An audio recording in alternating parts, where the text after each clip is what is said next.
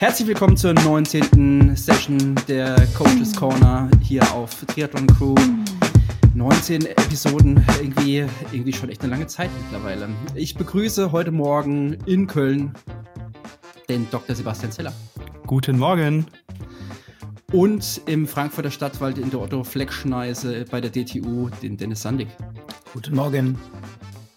Meine Wenigkeit ist Mario Schmidt-Wendling, hier auch in Frankfurt. Und wir haben ein kleines Potpourri an, an, an Themen für heute. Äh, keinen Gast heute. Wir möchten aber mit der aktuellen oder der jetzigen Austragung oder jetzigen Episode die letzte Episode mit dem Björn Geßmann noch mal ein kleines bisschen aufarbeiten und haben dann noch ein paar Themen Richtung St. George oder auch das, was Sebastian und ich äh, jetzt in den letzten Wochen in den Trainingslagern auf Mallorca so ein bisschen beobachtet haben. Das möchten wir alles nochmal aufarbeiten. Und ich denke, wir starten mal mit dem Thema äh, Recap von äh, mit Björn Giesmann von der letzten Austragung. Und ja, wie habt ihr das so empfunden? Wie war euer Feedback? Ja, dann ähm, fange ich mal an. Ähm, es war schon, fand ich, eine sehr interessante Episode. Ich fand auch, dass, dass Björn unfassbar ähm, ja, offen war und sehr transparent und auch sehr, sehr hart und ehrlich teilweise. Ähm, das muss man ja nicht immer so sein. Ne? Das kann ja dann irgendwie oder wird ja häufig so auch als Risiko wahrgenommen, dass es ein Boomerang ist. Finde ich aber meistens auch übertrieben. Äh, vielmehr ist es schön, wenn man auch so offen ist und es auch mal klar ausspricht. Da waren ja schon ein paar Klopper dabei. Also wer die Session noch nicht gehört hat, äh, 18. Session der Coaches Corner, auf jeden Fall sehr empfehlenswert. Und mir sind so ein paar Punkte hängen geblieben. Ich habe den auch, ähm, muss ich auch ehrlich sagen, gestern auch nochmal angehört. Dass wir wollen das ja auch ein bisschen wertschätzen, wenn hier Gäste hinkommen. Deswegen besprechen wir das ja auch nach. Und ähm, da waren mir so zwei, drei Punkte, die fand ich sehr eindrücklich. Zum einen den Aufwand, den man als äh, ja, Trainer betreiben muss. Er hat ja davon gesprochen und das war ja schon auch in einem Corona-Jahr. Also ich denke, das könnte mindestens mal äh, so hoch sein oder die Anzahl der Nächte könnte mindestens so hoch sein, wenn nicht sogar höher in einem, einem in Anführungszeichen normalen Jahr. Also in 2021 war er 120 Nächte nicht im eigenen Bett oder hat nicht im eigenen Bett geschlafen. Das ist schon enorm. Und das zeigt erstmal auch, was es bedeutet, ja, Geschäftsführer so einer Firma zu sein und gleichzeitig aber auch eben Profi-Coach zu sein. Und ähm, das würde ich auch entsprechend bestätigen. Bei mir waren es nicht ganz so viele äh, Nächte außerhalb, aber als ich zum Beispiel noch ähm, beim Nationalen Olympischen Komitee in Luxemburg war, war es mindestens so viel. Und ähm, auch so der ganze logistische Aufwand darf man ja niemandem erzählen, wenn man irgendwie äh, 50 Starts und Landungen im, im, im Jahr so hat. Ähm, als Funktionär im Sport, das äh, kann man ja so CO2-technisch eigentlich überhaupt nicht vertreten, ist aber die Realität, ja, also die, die traurige Realität dann teilweise auch draußen. Und ähm, das äh, fand ich nochmal bemerkenswert. Aber eben auch möchte ich das bestätigen, dass es nicht irgendwie ist, okay, ich sitze zu Hause am Rechner und dann läuft die Chose schon irgendwie, sondern es ist verdammt viel Commitment und Einsatz und ähm, man kann das so leben. Man muss es nicht so leben. Er hat ja auch selber das Beispiel, oder Dennis, du hast das Beispiel von, von Dan Lorang gebracht, der auch viel unterwegs ist, wahrscheinlich noch mehr, äh, so wie ich Dan kenne, aber eben nicht für die hm, Profi-Triathleten innen, äh, die er trainiert, sondern vor allen Dingen für den Radsport und äh, in einer anderen Funktion sozusagen. Ähm, das fand ich eigentlich nochmal ganz bemerkenswert und ähm, das habe ich damals auch in dem Video, wo wir über Christian Blumefeld geredet haben auf der Triathlon Crew, ähm, habe ich das auch nochmal ganz klar betont, dass so ein Aufwand eines Teams ja auch enorm ist. Und da habe ich damals für mich das Fazit auch gezogen, dass ich persönlich zum Beispiel, ich kann das ganz klar für mich sagen, ich bin nicht mehr bereit, diesen Lebensstil so zu leben, wie ich ihn damals auch in Luxemburg gelebt habe noch weiter zu leben, weil ich weiß noch, ich bin irgendwann mitten in der Nacht in Tokio aufgewacht und wusste nicht mehr, wo ich bin. Das ist irgendwie so ein Punkt, wo ich sage, das brauche ich nicht nochmal in meinem Leben. Und ja, das, das muss man irgendwie auch klar kommunizieren. Haben wir, glaube ich, am letzten Mal schon so angestimmt. Und ähm, das wollte ich einfach nochmal betonen. Wie, wie seht ihr das? Wenn, Mario, du hast ja, ich meine, du hast äh, vier Töchter äh, und eine Frau. und, und, seit, und seit vorgestern noch vier Katzenkinder. Oh, ja, oh, ja. das war das Foto. Ich habe es nicht ganz erkannt. Ja, sehr gut. Genau. Äh, das ist ja für dich nochmal eine ganz andere äh, Situation, in der du dich da befindest. Ja, ja, also 250, nee, 240 Tage, was Björn äh, da erwähnt hat, die, da komme ich auf, auf keinen Fall hin. Das möchte ich auch gar nicht, beziehungsweise wenn ich das machen würde, dann wäre es wahrscheinlich so, dass ich irgendwann, wenn ich nach Hause komme, äh, nicht mehr in, ins Haus reinkomme, weil die Schlösser ausgetauscht sind oder so. Ähm, Aber ich habe jetzt gerade mal über, überschl überschlagen, bei mir sind es jetzt bis Ende April 26 äh, Nächte, die ich, die ich nicht zu Hause war. Das geht noch irgendwo, finde ich. Also es ist so eine Woche circa dann pro, pro Monat. Und ähm, ja, also mehr, mehr würde ich es auf keinen Fall jetzt, auf mehr würde ich es nicht aufbauen wollen, denke ich mal, weil das ist dann irgendwie schon familienunverträglich. Ähm, aber klar, das ist letztendlich der Preis, den man, den man dann zahlen muss, offensichtlich. Ähm, ja, also mehr, mehr könnte ich, mehr könnte ich auf keinen Fall. Und das ist auch, denke ich mal, ausreichend. Aber bei denen ist es ja ähnlich mit, mit den Trainerausbildungen und äh, Kongressen und, äh, und äh, Podiumsdiskussionen und whatever. Äh, bist ja auch relativ viel unterwegs, oder? Ja, ich komme noch mal ganz kurz weg von den, von den Reisen äh, zu dem Podcast von Björn. Äh, ich greife das aber gleich nochmal auf, Mario. Ähm, wir haben ja schon immer wieder wirklich richtig spannende Gäste, ne? Also Professor Stehle äh, und, und, und. Und ähm, ich höre mir die Folgen im Nachgang auch immer noch mal an, ähm, einfach weil es wirklich spannend ist, noch mal wirklich ganz ruhig und reflektiert zu hören, was denn der Gast so erzählt und was er berichtet. Also nicht, weil ich mich hören will, sondern wirklich einfach noch mal das Ganze anzuhören. Und die Folge von Björn habe ich mir tatsächlich noch zweimal angehört. Ähm, da waren für mich ganz viele Punkte mit dabei, die ich wahnsinnig spannend fand. Wir hatten äh, Physiologie mit dabei, wir haben über Mindset gesprochen, wir haben darüber gesprochen, ähm, was auch so dieses ganze Thema soziale Medien äh, und so weiter ausmacht, gute Trainerarbeit. Und für mich sind das dann auch Impulse, die ich versuche, so ein bisschen für mich und für meine Arbeit mitzunehmen. Also äh, ich mache das jetzt mal ein Beispiel fest. Wir haben ja bei uns zwei Ausbildungsgänge, ähm, Langdistanz und äh, Olympischer Triathlon. Und ich mache dieses Jahr, das ist, spielt dann genau solche, solche ähm, Gespräche wie die mit Björn auch mit. Machen wir ein kleines Experiment und lassen äh, den Olympischen Triathlon und die Langdistanz äh, nochmal gemeinsam äh, quasi ausbilden, mit getrennten Inhalten und mit gemeinsamen Inhalten, weil das, was mir der Björn auch gezeigt hat, ist wirklich diese Bandbreite an Triathlon-Training, die es gibt. Mit der kommerziellen Ebene, mit den Trainern, äh, die mit Spitzenleuten arbeiten. Ähm, Jetzt kenne ich auch, ich sage jetzt mal so ein bisschen flapsig, den Feldwald-Wiesen-Trainer, äh, äh die Trainerin, die in einem kleinen Ortsverein äh, sind, bis hin zu großen Vereinen wie St. Pauli. Und ähm, für mich ist wirklich äh, viele, viele, viele kleine Punkte, die in dem Gespräch kamen, finde ich unheimlich wichtig. Und da kann sich tatsächlich jeder auch was für sich, für, für sein Training und für seine Planung mitnehmen. Ähm, es war einfach für mich ein rundes Bild, was sich da ergeben hat. Ähm, fällt jetzt ein bisschen schwer, die Brücke wieder zum Reisen zu schlagen. Tatsächlich. Ähm, ähm, es ist einfach so, wir arbeiten, das habe ich glaube ich schon mal gesagt, äh, in einer der letzten Sendungen, wir arbeiten ja so im Bereich der, der Freizeit äh, vieler Menschen, ne? so die, die in Triathlon treiben. Und ähm, da gibt's halt eben Leute, die äh, vielleicht ihre, ihre Reisen äh, zu Urlaubszwecken machen, andere machen Wettkampfreisen. Ähm, das gehört irgendwo mit, mit äh, dazu. Und wir müssen einfach alle darauf achten, dass wir A, respektvoll mit uns umgehen, aber auch respektvoll mit dem, mit unserer Umwelt umgehen. Und äh, da gibt's glaube ich, schon mittlerweile einfach die Möglichkeiten, das Ganze einfach ein bisschen bewusster zu legen und zu steuern, um dann auch den entsprechenden Rahmen, äh, sagen wir mal, in, in einem richtigen, in einem richtigen Maß zu finden. Ja, das ist ein, ein guter Punkt. Ich, äh, ich war letzte Woche eine Woche mit, mit meinen Mädels äh, zum Wandern weg. Und ähm, ich habe mich so ein bisschen zwischendurch auch geärgert, weil das trifft genau bei mir jetzt auch zu, dass du gesagt hast, dass man mit Respekt und auch ein bisschen mit Achtsamkeit umgeht. Ähm, ich habe im Vorfeld eigentlich gesagt, ich bin erreichbar äh, während der Zeit im Urlaub. Und da habe ich mir ins eigene Bein geschossen, denn ich hatte jeden Tag zwischen 130 und 150 E-Mails gehabt wegen, ich nenne es mal in Anführungsstrichen, Nichtigkeiten, also wegen, wegen kleinen Problemen, die auch durchaus oder kleinen Fragen oder kleinen Dingen, die durchaus auch ein paar Tage hätten ja Zeit gehabt. Und es waren jetzt wirklich wenig, nennt es mal Notfälle in Anführungsstrichen. Und ähm, ich habe gestern so ein, so ein Webinar aufgezeichnet, das machen wir einmal im Monat, so ein Ask Coach Webinar, wo Sportler Fragen einreichen können. Und da habe ich zum, zum Ende hin auch nochmal darauf hingewiesen, dass es mein Fehler gewesen ist, dass ich nicht ausreichend darauf hingewiesen habe, dass man mir auch mal eine Ruhephase zugestattet, weil ich äh, zwei Wochen vorher auf Mallorca gewesen bin und rund um die Uhr eigentlich erreichbar gewesen bin. Ähm, und da wirklich vor Ort auch viel gemacht habe, plus Tagesgeschäft. Das war eine sehr intensive Zeit.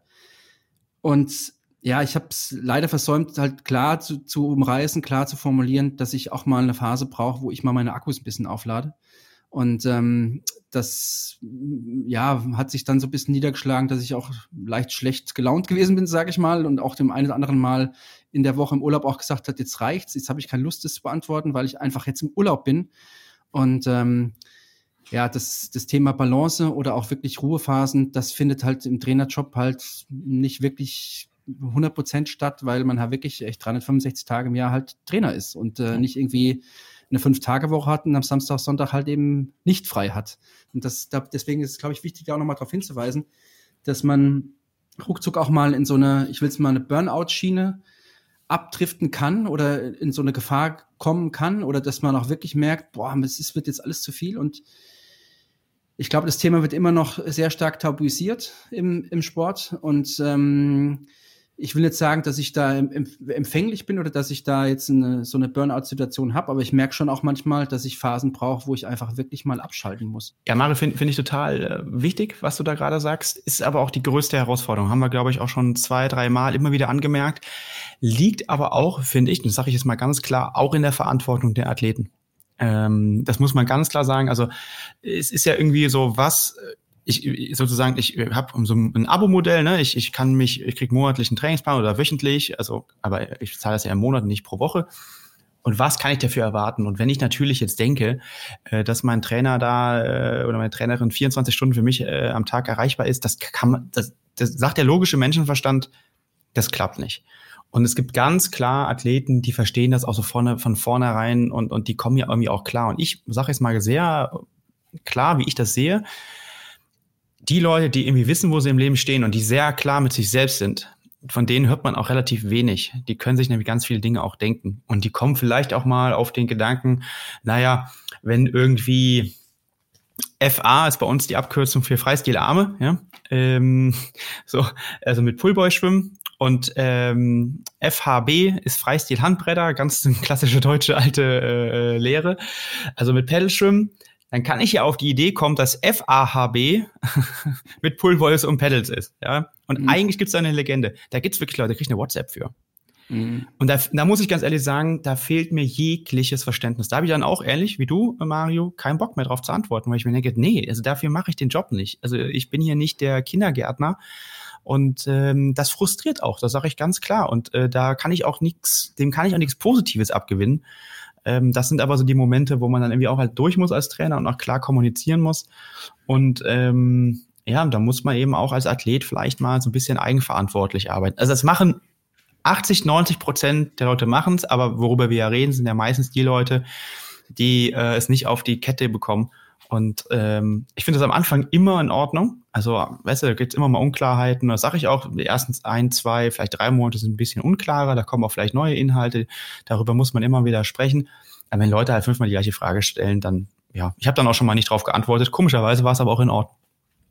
Ja, ich, ich verstehe jetzt schon ähm, äh, eure beiden Punkte.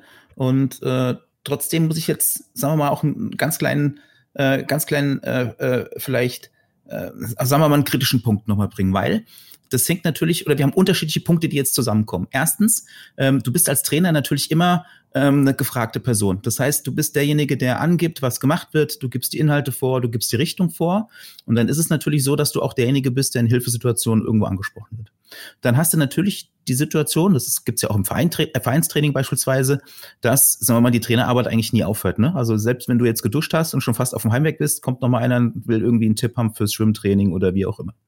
Und genau an der Stelle haben wir natürlich das Problem im Leistungssport, im Breitensport, im kommerziellen Sport, dass die Trainer natürlich einer unheimlich hohen Belastung ausgesetzt sind. Das wird ja auch immer wieder diskutiert. Und da müssen die Trainer natürlich auch selbstverantwortlich verantwortlich für sich irgendwo eine Grenze finden, was tolerierbar ist und was nicht. Ähm, das ist aber eine Situation, die entsteht auch so ein bisschen aus dem Beruf äh, äh raus, sage ich jetzt mal. Und da wäre dann tatsächlich mein Gedanke, ob das, wenn es jetzt dahin geht, dass man sagt, es sind jetzt sehr, sehr, sehr viele äh, nachfragen und ich kann mich jetzt im Urlaub beispielsweise nicht entspannen, ob man dann nicht A, einfach mal das Handy dann tatsächlich auslässt und äh, einfach wirklich weg ist, kurze Zeit nicht erreichbar. Das ist dann Selbstpflege auch oder vielleicht, ne, so Selbstachtsamkeit äh, kann man das vielleicht nennen, das ist das eine. Und ähm, es gibt einfach auch Einzelpersonen, die vielleicht so beanspruchend sind, dass man sich einfach überlegen muss, ob diese Trainer-Coach-Beziehung an der Stelle Sinn macht oder ob man dann nicht vielleicht einen anderen Weg geht. Ne? Das gibt's ja auch, dass man einfach sagen muss, das ist jetzt ein, ein Stückchen äh, zu viel für mich.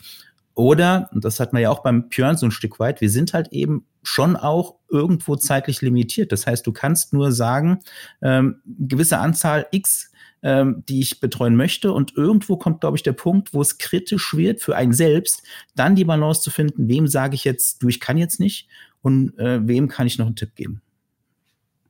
Sehr guter Punkt. Ja, 100 Prozent. Also bin ich ganz bei dir. Da würde ich dann auch wieder darauf, darauf verweisen, was wir, glaube ich, zwei oder drei Sessions vorher hatten. Da ging es nämlich um die Preisgestaltung. Also es, am Ende des Tages muss man ja ganz ehrlich sagen, steckt irgendwie ein Stundenlohn dahinter. Ne? Und vor dem haben wir auch schon mal aufgedröselt, was davon alles finanziert werden muss. Ich sag ich mal so, ein Rechtsanwalt oder ein Arzt, der hat, ist auch in so einer Rolle reingewachsen, dass er irgendwie Ansprechpartner für gewisse Themen ist, so wie wir als Trainer auch sind. Vielleicht nicht on a daily basis, das ist der große Unterschied.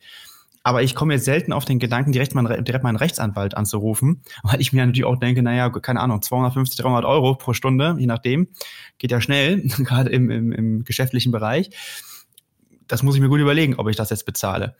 So, wenn ich jetzt sage, okay, ich koste jetzt 500 Euro als Trainer pro Monat, dann hätte ich damit gar kein Problem, weil dann brauche ich ja irgendwie keine Ahnung. Kann man sich überlegen, wie viele Athleten man jetzt äh, haben will. Ist ja die Frage, was man verdienen will aber das ist ein ganz anderes Betreuungsverhältnis. Ähm, wenn ich natürlich jetzt sage, okay, ich will jetzt irgendwie 150 bis 250 Euro haben, ähm, dann muss ich aber auch mir auch als Athlet irgendwie dann feststellen, okay, was kann ich denn davon auch erwarten? Also ich glaube, es ist auch ein bisschen Erwartungshaltung tatsächlich, was ich immer wieder merke. Und nochmal, wir sprechen ja eigentlich von dem ähm, ja, niedrigeren Anteil an Athleten äh, oder ja, ähm, an der Minderheit. Aber das ist ja immer so. Ne? Ich kenne das von YouTube. Gibt's äh, neun gute Kommentare, ein negativer über wen, über welchen denkt man nach über den negativen. Und das ist halt immer so. So sind wir ja auch getriggert. So sind wir auch motiviert vielleicht. Ähm, ne? Wir wollen uns verbessern. Und ähm, das ist so ein bisschen schade. Aber ich glaube, da, uns geht's ja hier an der Stelle auch darum, dafür für solche Themen zu sensibilisieren, sowohl Athleten als aber auch eben Trainer, die jetzt vielleicht neu anfangen, damit sie nicht langfristig in diese ähm, Masche, sag ich da, reinrutschen, weil da kommt man auch schwer raus. Oder sich halt von Anfang an überlegen, okay, ich will ein anderes Business Businessmodell fahren. Ich betreue viel, viel weniger, aber dafür ist es auch sehr, sehr exklusiv. Ähm, ich habe auch durchaus Athleten, die mich darauf ansprechen, die sagen, Sebastian, ich würde deutlich mehr bezahlen, wenn ich dafür noch exklusiver mh, behandelt werden würde. Ich frage mich manchmal, okay, wie exklusiv soll das noch sein? Also mehr als mit mir telefonieren und WhatsApp schreiben kann man nicht, glaube ich. Ähm, aber gut, ähm, dann ist das eben jeden Tag. Ja, da würde ich jetzt nochmal ja, in der, Entschuldigung, Mario, ich würde nochmal eine ähnliche Kerbe schlagen, weil das, was du sagst, ist richtig und wichtig. Und ich bringe nochmal ein Beispiel aus dem Sport. Ne? Ähm, wir verlieren ja auch Spitzentrainer ins Ausland, wenn wir jetzt im Leistungssport sind. Ne? Ich sage nur Georg Hackel und, und Österreich. Das hängt natürlich auch mit der Entlohnung zusammen. Und die Entlohnung, ne, ob wir jetzt in dem Bereich sind und auch jetzt, äh, Sebastian, was du gesagt hast, das ist ja auch eine Wertschätzung gegenüber für deine Arbeit. Und äh, diese Wertschätzung ähm, darf man auch irgendwo nicht ausnutzen. Ne? Egal, ob das jetzt äh, 100, 150, 200 Euro sind, ähm, dann muss ich einfach irgendwo das Maß finden, ähm, äh, wie das ist. Und wenn ich einen Spitzentrainer will, sei es ein, ein, ein Georg Hackel äh, oder andere Trainer, dann muss ich auch in der Lage sein, den entsprechenden einen, einen Gegenwert zu bieten, äh, jetzt mal unabhängig von, von der Leistung und dann, äh, sagen wir mal, auf deine Leistungsfähigkeit zurückgreifen zu können. Ja, ja, das ist, das ist genau, das ist die, der, der Grad oder die Gratwanderung, die man gehen muss. Wie viel, also du bist, als Trainer bist du natürlich auch Dienstleister und du willst ja auch, dass alles gut ist und man hat ja auch das Bestreben, dass man den, dem Sportler hilft, dass es nach vorne geht, dass er seine Leistung äh, äh entwickelt und dass dann letztendlich auch gute Wettkampfergebnisse bei rauskommen. Das ist ja das Ziel und deswegen machen wir das ja auch. Ähm, aber am Ende muss man halt wirklich, glaube ich, rausfinden, wie viel darf ich geben oder wie viel muss ich geben und ähm, ja, wie viel kann ich auch letztendlich geben äh, von, von meinem Energiehaushalt. Und das ist echt so ein bisschen die Kunst, da am Ende halt eben sich nicht zu verbrennen, dass man weiterhin brennt für seinen Job, aber halt eben nicht verbrennt. Und das ist, das ist nicht so ganz einfach. Also ich, ich merke das auch, dass ich ja an vielen Tagen im Jahr oder fast allen Tagen im Jahr halt sehr viel gebe und äh, das auch wahnsinnig gerne mache. Und äh, ich habe es auch gestern in diesem Webinar gesagt, dass ich mir keinen anderen Job vorstellen kann und dass ich das wirklich liebe, was ich tue. Ähm, aber, aber man muss halt echt aufpassen, dass man es halt auch irgendwie noch ein paar Jahre machen kann und nicht irgendwie dann einfach mal durchknallt, weil es einfach zu viel geworden ist oder so. Das, ähm, das ist nicht so ein ganz, ganz einfaches Thema. Aber ich bin auch völlig bei dir, Dennis. Ähm, wenn du ja, wenn du einen guten Trainer haben willst, dann darfst du ihn halt nicht bei Wish bestellen, sondern musst halt, äh, musst dann halt, keine Ahnung. Sehr gut bei Wish. Aber das ist doch jetzt ist doch ein guter Stichpunkt, um dann auf die inhaltliche Ebene zu kommen. Ne? Also guten ja. Trainer und ich finde ein Punkt, der mich, der ich im Gespräch mit Björn wirklich auch äh, spannend und gut fand, war, als wir über das Trainingslager gesprochen haben, welche äh, Messwerte er denn erhebt. Wir hatten kurz das Thema Laktatmessung und ähm, ne, jetzt so nach Ostern, äh, die ersten, äh, erste Brottag, man schaut so in E-Mails, da hatte ich wieder einiges drin zu verschiedenen Sensoren, äh, äh, Dinge, die man messen kann. Und das ist ja auch ein Punkt in der Trainerarbeit, der momentan, sagen wir mal, einen großen Raum einnimmt. Ne? Also ich sage jetzt mal angefangen von irgendwelchen äh, Bluttests äh, Richtung, äh, sagen wir mal, ähm, Nährstoffzusammensetzung äh, äh oder auch äh, in Richtung, äh, gibt ja mittlerweile ganz viele, äh, die irgendwelche genetischen Aspekte dann, äh, sagen wir mal, auf dem, aus, aufgrund vom hm. Bluttest, äh, die sagen wollen, ob du Ausdauertyp bist oder nicht. Äh, Glucose und und und. Also da ist ja ganz viel Zauberei im Spiel und ich fand es unheimlich gut, äh, mal so auch dieses, diese etwas, sagen wir mal, fast sagen, grundlegende Sicht äh, mit zu haben, dass man sich fragt, was brauche ich denn eigentlich mhm. äh, und wo wende ich es an? Und das finde ich so für die für die Arbeit auch mit den Sportlern. Das darf man ruhig mal kommunizieren, äh, dass man jetzt nicht alles, was es gibt, nutzen muss, sondern einfach auch ein bisschen schaut, äh, was denn so die Grundlagen sind. Äh, also da, da habe ich gestern äh, auch längere Zeit äh, zufälligerweise drüber nachgedacht. Ich habe wieder auf Strava gesehen, dass Leute wieder irgendwie Laktat gemessen haben und das dann dazu geschrieben haben, was sie denn da machen. Und ich mache das mit ganz wenigen Athleten an ganz ausgewählten äh, Situationen mache ich das auch. Ja, ähm, das sind aber Athleten, mit denen ich längere Zeit zusammenarbeite, wo ich auch denke, okay, wir sind jetzt auf dem Level, wo man da auch vielleicht nochmal drüber nachdenken kann. Ja, ähm, klar, es gucken immer alle nach Norwegen und die machen das ja auch im Nachwuchsbereich. Ich finde das aus deren didaktischer Sicht finde ich das gar nicht so verkehrt. Ja? Da hat das aber auch ein großes System, das wird getrackt, das wird quantifiziert, das wird alles vernünftig auch verarbeitet. Es wird finanziert. Es wird finanziert, ja klar, das kommt noch hinzu. Ja, ähm, den Aspekt darf man auch nie außer, außer Acht lassen. Kostet alles Geld. Jetzt fragen mich aber gerade ganz viele Leute immer, ja Sebastian, welches Laktatmessgerät äh, würdest du empfehlen? Welches nutzt du? Kriege ich einmal im Monat mindestens eine Nachricht. Finde ich jetzt in dem Themengebiet relativ viel. Also im Verhältnis zu anderen Themen.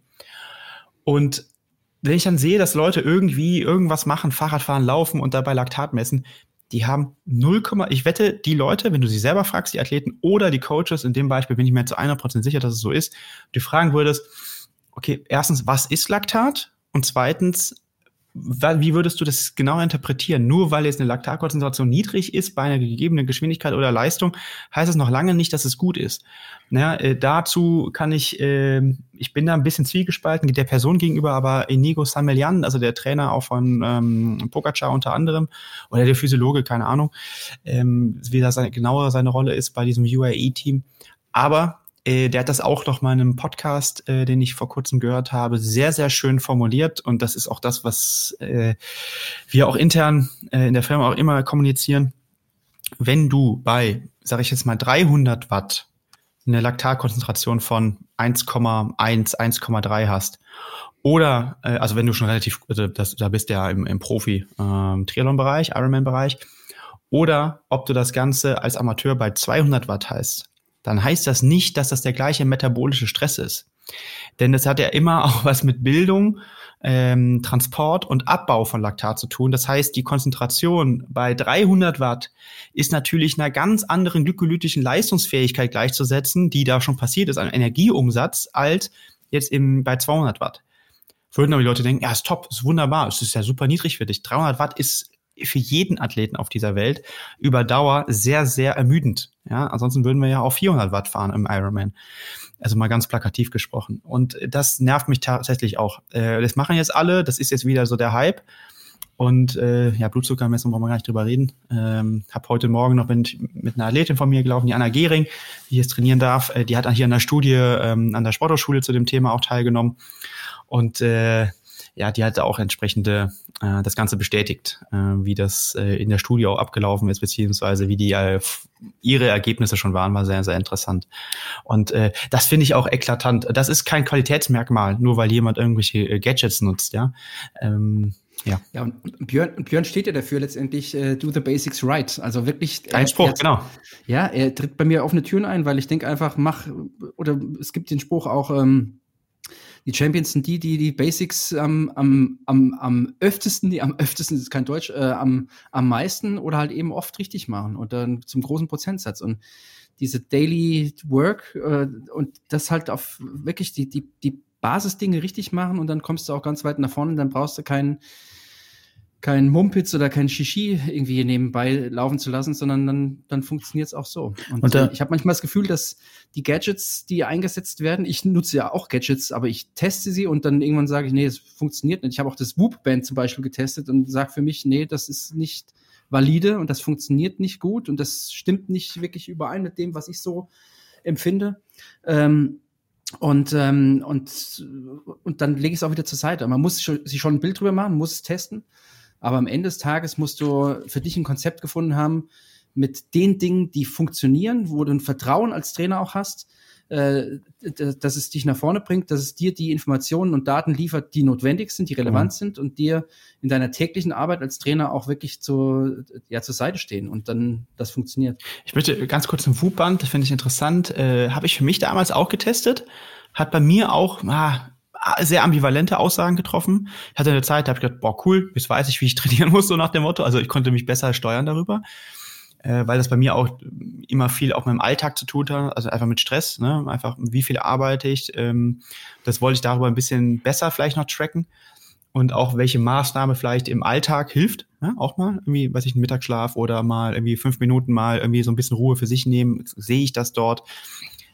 Das hat bei mir nicht, dann aber irgendwann nicht mehr funktioniert, aber bei einem Athleten wie ein, äh, Tobias Drachler, den ich jetzt seit, ich glaube ja fast schon im zehnten Jahr jetzt fast, glaube ich, trainiere, müsste ich mal nachgucken, ähm, bei ihm funktioniert das außergewöhnlich gut. Also ich steuere jetzt sein Training auch, bitte wer es nicht falsch verstehen, auch mit dem Wupband. Äh, ganz klar, weil wir da sehen, wenn er gewisse äh, Bereiche bei der HRV zum Beispiel erreicht, also eher niedrige, also dann eher in Anführungszeichen müde, müde wird, ja, das spürt er tatsächlich nicht so gut, muss man ganz klar sagen. Ähm, der kann das dann nicht so wiedergeben. Das ist keine Kritik, das ist einfach nur seine Wahrnehmung, weil er auch einfach ich glaube auch ein, einfach als Athlet so ist. Und äh, da, das hilft uns aber ungemein. Und das ist auch einfach auch so auch wiederum als didaktisches Mittel, um dem Athleten eine Entscheidung auch mitteilen zu können oder kommunizieren zu können. Es müsste jetzt eigentlich an der Zeit sein, dass du müde bist, so nach dem Trainingsgedanken, ne, der man dahinter hat.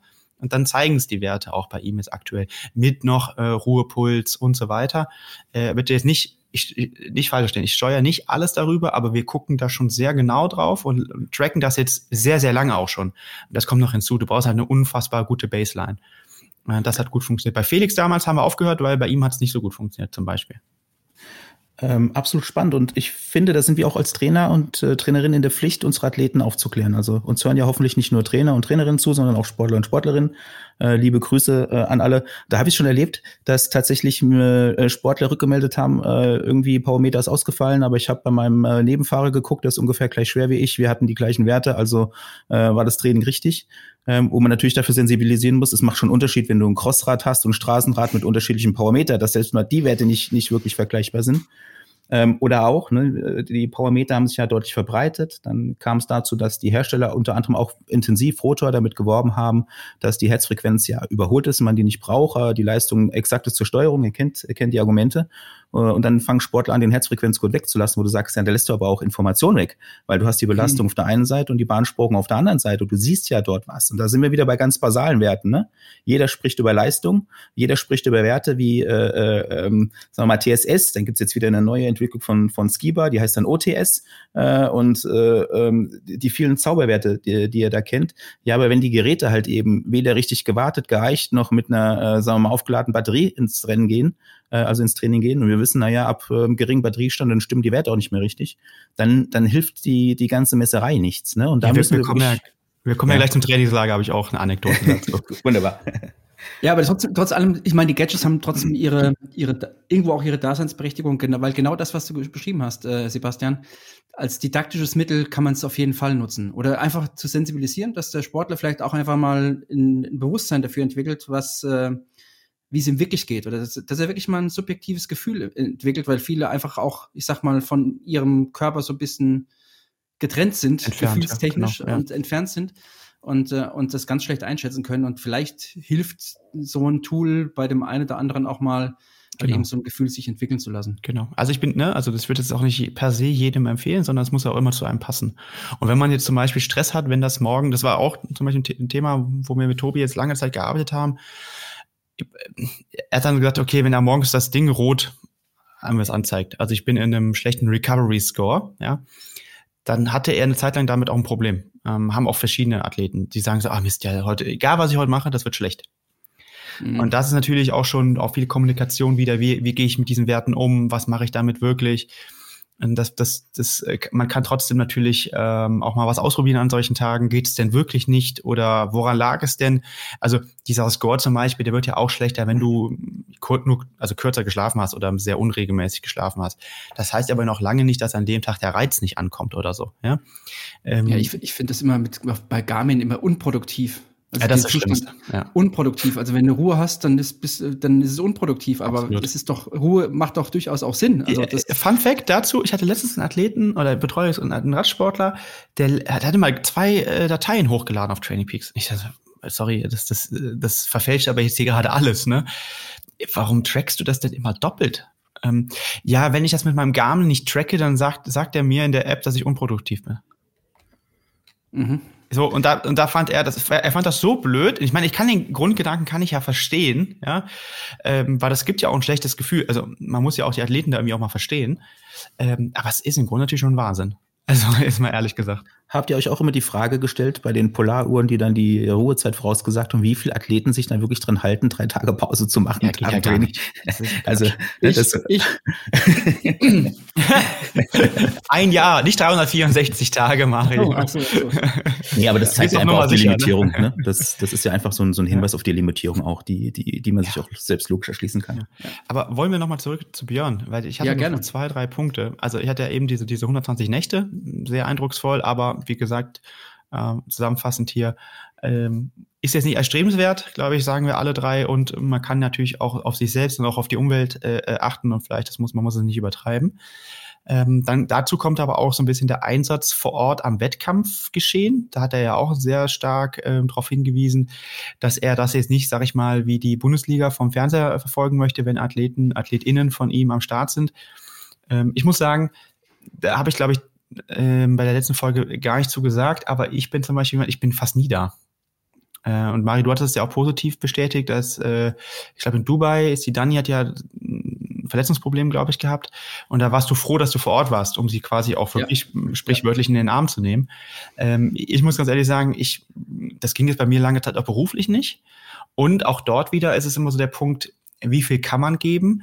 Und am Ende des Tages hat er aber auch ja auch ganz klar formuliert, weil wenn jetzt Patrick nicht in St. George startet und dann nur zwei Athleten, oder ich glaube die, Kate Matthews und der Boris Stein starten, wenn ich das jetzt mhm. richtig im Kopf habe, mhm.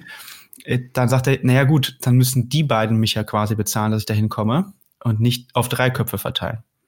Und das ist ein großer Punkt. Ähm, also über den muss man auch ganz klar reden. Die, wenn es eine Wettkampfreise ist, muss im Grunde dafür jemand aufkommen. Ganz klar. Das kann man mal jetzt in Frankfurt machen, wie das, dann setzen wir uns in ICE, ist eine Stunde, kostet nicht viel, fahren wir hin, machen wir Foto von uns. Im Grunde ist es aber eigentlich nicht korrekt. Also im Grunde, wenn ich da jemanden betreue, muss derjenige, diejenige auch dafür aufkommen weil das im Grunde bei uns jetzt, kann ich ganz klar sagen, eigentlich nicht in den Preis ja eingepreist oder inkludiert ist. Es ist halt eigentlich nur so persönliches Engagement. Ähm, aber eigentlich geht's nicht, also wenn man ganz ehrlich ist. Also wirtschaftlich geht's nicht, aber emotional geht's geht's auf jeden so Fall. So war es gemeint, so war es gemeint. Ja, ja, ja. Also ich habe das ja jetzt wirklich auch ähm, aus der Ferne in Südafrika verfolgen müssen mit dem Sammy Hürzl und der Danny Bleimehl. Ähm, und ich habe für mich am, am, am Ende des Tages gesagt, ich mache das nie wieder. Nie wieder auf die Art und Weise, weil es mich völlig, gestre völlig gestresst hat. Ich war wirklich komplett durch. Ich habe meine, meine Frau angerufen per WhatsApp, Videocall nach dem Rennen und die hat gesagt, oh Gott, was ist mit dir los? Die Haare standen mir zu Berge und ich war wirklich, ich war, war durch. Also wirklich durch und ich, also ich möchte es eigentlich nicht mehr. Ich möchte gerne, gerne vor Ort dabei sein, weil klar, die Möglichkeiten in irgendeiner Form einzuwirken sind auch limitiert. Da muss man auch nicht äh, drüber sprechen, aber trotzdem das, die, das Gefühl der Nähe oder näher dran zu sein, das, ähm, das, das hätte mir, glaube ich, besser getan, als auf Mallorca in einem Hotelzimmer zu sitzen und äh, äh, völlig, völlig apathisch nur die ganze Zeit auf den Screen zu gucken. Also das, ähm, glaube brauche ich nicht mehr. Also ich kann es nicht, aber das ist auch eine Typsache oder ist auch letztendlich Sache des Setups, wie man oder der Konstellation Trainer, Athlet, Athletin und ähm, und ich glaube für mich, ich kann das nicht. Also das ungerne nochmal. Klare Aussage. Ja. Da bin ich zu emotional, muss ich sagen. Also das Und dann haben die, die anderen Guides haben bei Kilometer 35 an der Hoteltür, an, an der Zimmertür geklopft und wollten rein und äh, hatten schon Sekt in der Hand gehabt, weil der Vorsprung oh so groß gewesen ist. Ich habe die Tür aufgemacht und habe gesagt, was wollt ihr hier? Ja, feiern. Habe ich die Tür zugemacht. Habe sie einfach wieder, hab sie gar nicht reingelassen, weil das macht man nicht. Also das, ich meine, nee. da kann so viel passieren. Das Sarah True hat es äh, als Negativbeispiel letztendlich auch äh, gezeigt, dass alles noch passieren kann. Und irgendwie bin ich da auch ein bisschen abergläubisch. Es ist vorbei, wenn es vorbei ist, ja. Genau. Und ähm, ja, und ich wollte auch allein sein. Ich wollte es, wollte es nicht in dem Moment. Hm. Genau. Ja. ja, aber das, also Björn hat da bei mir auch viel, viel bewegt. Ich habe ähm, den Podcast auch nochmal gehört, leider nicht mehr gestern, weil ich es zeitlich nicht geschafft habe, aber dann relativ zeitnah nach der, nach dem, nach der Publikation. Und ähm, ja, er hat da wirklich einen ganz klaren, ganz klaren Blick auf die Wirtschaftlichkeit auch. Und ähm, das war für mich auch nochmal so ein bisschen eine Idee oder ein, ein Anstoß, nochmal drüber nachzudenken, auch wie man sich letztendlich dann auch vielleicht in der Zukunft aufstellen möchte. Weil er ja auch, und das muss man ganz klar sagen, er ist ja nicht der klassische Coach, sondern er ist Geschäftsführer einer GmbH ne, mit drei Standorten. Das muss man anders durchdenken.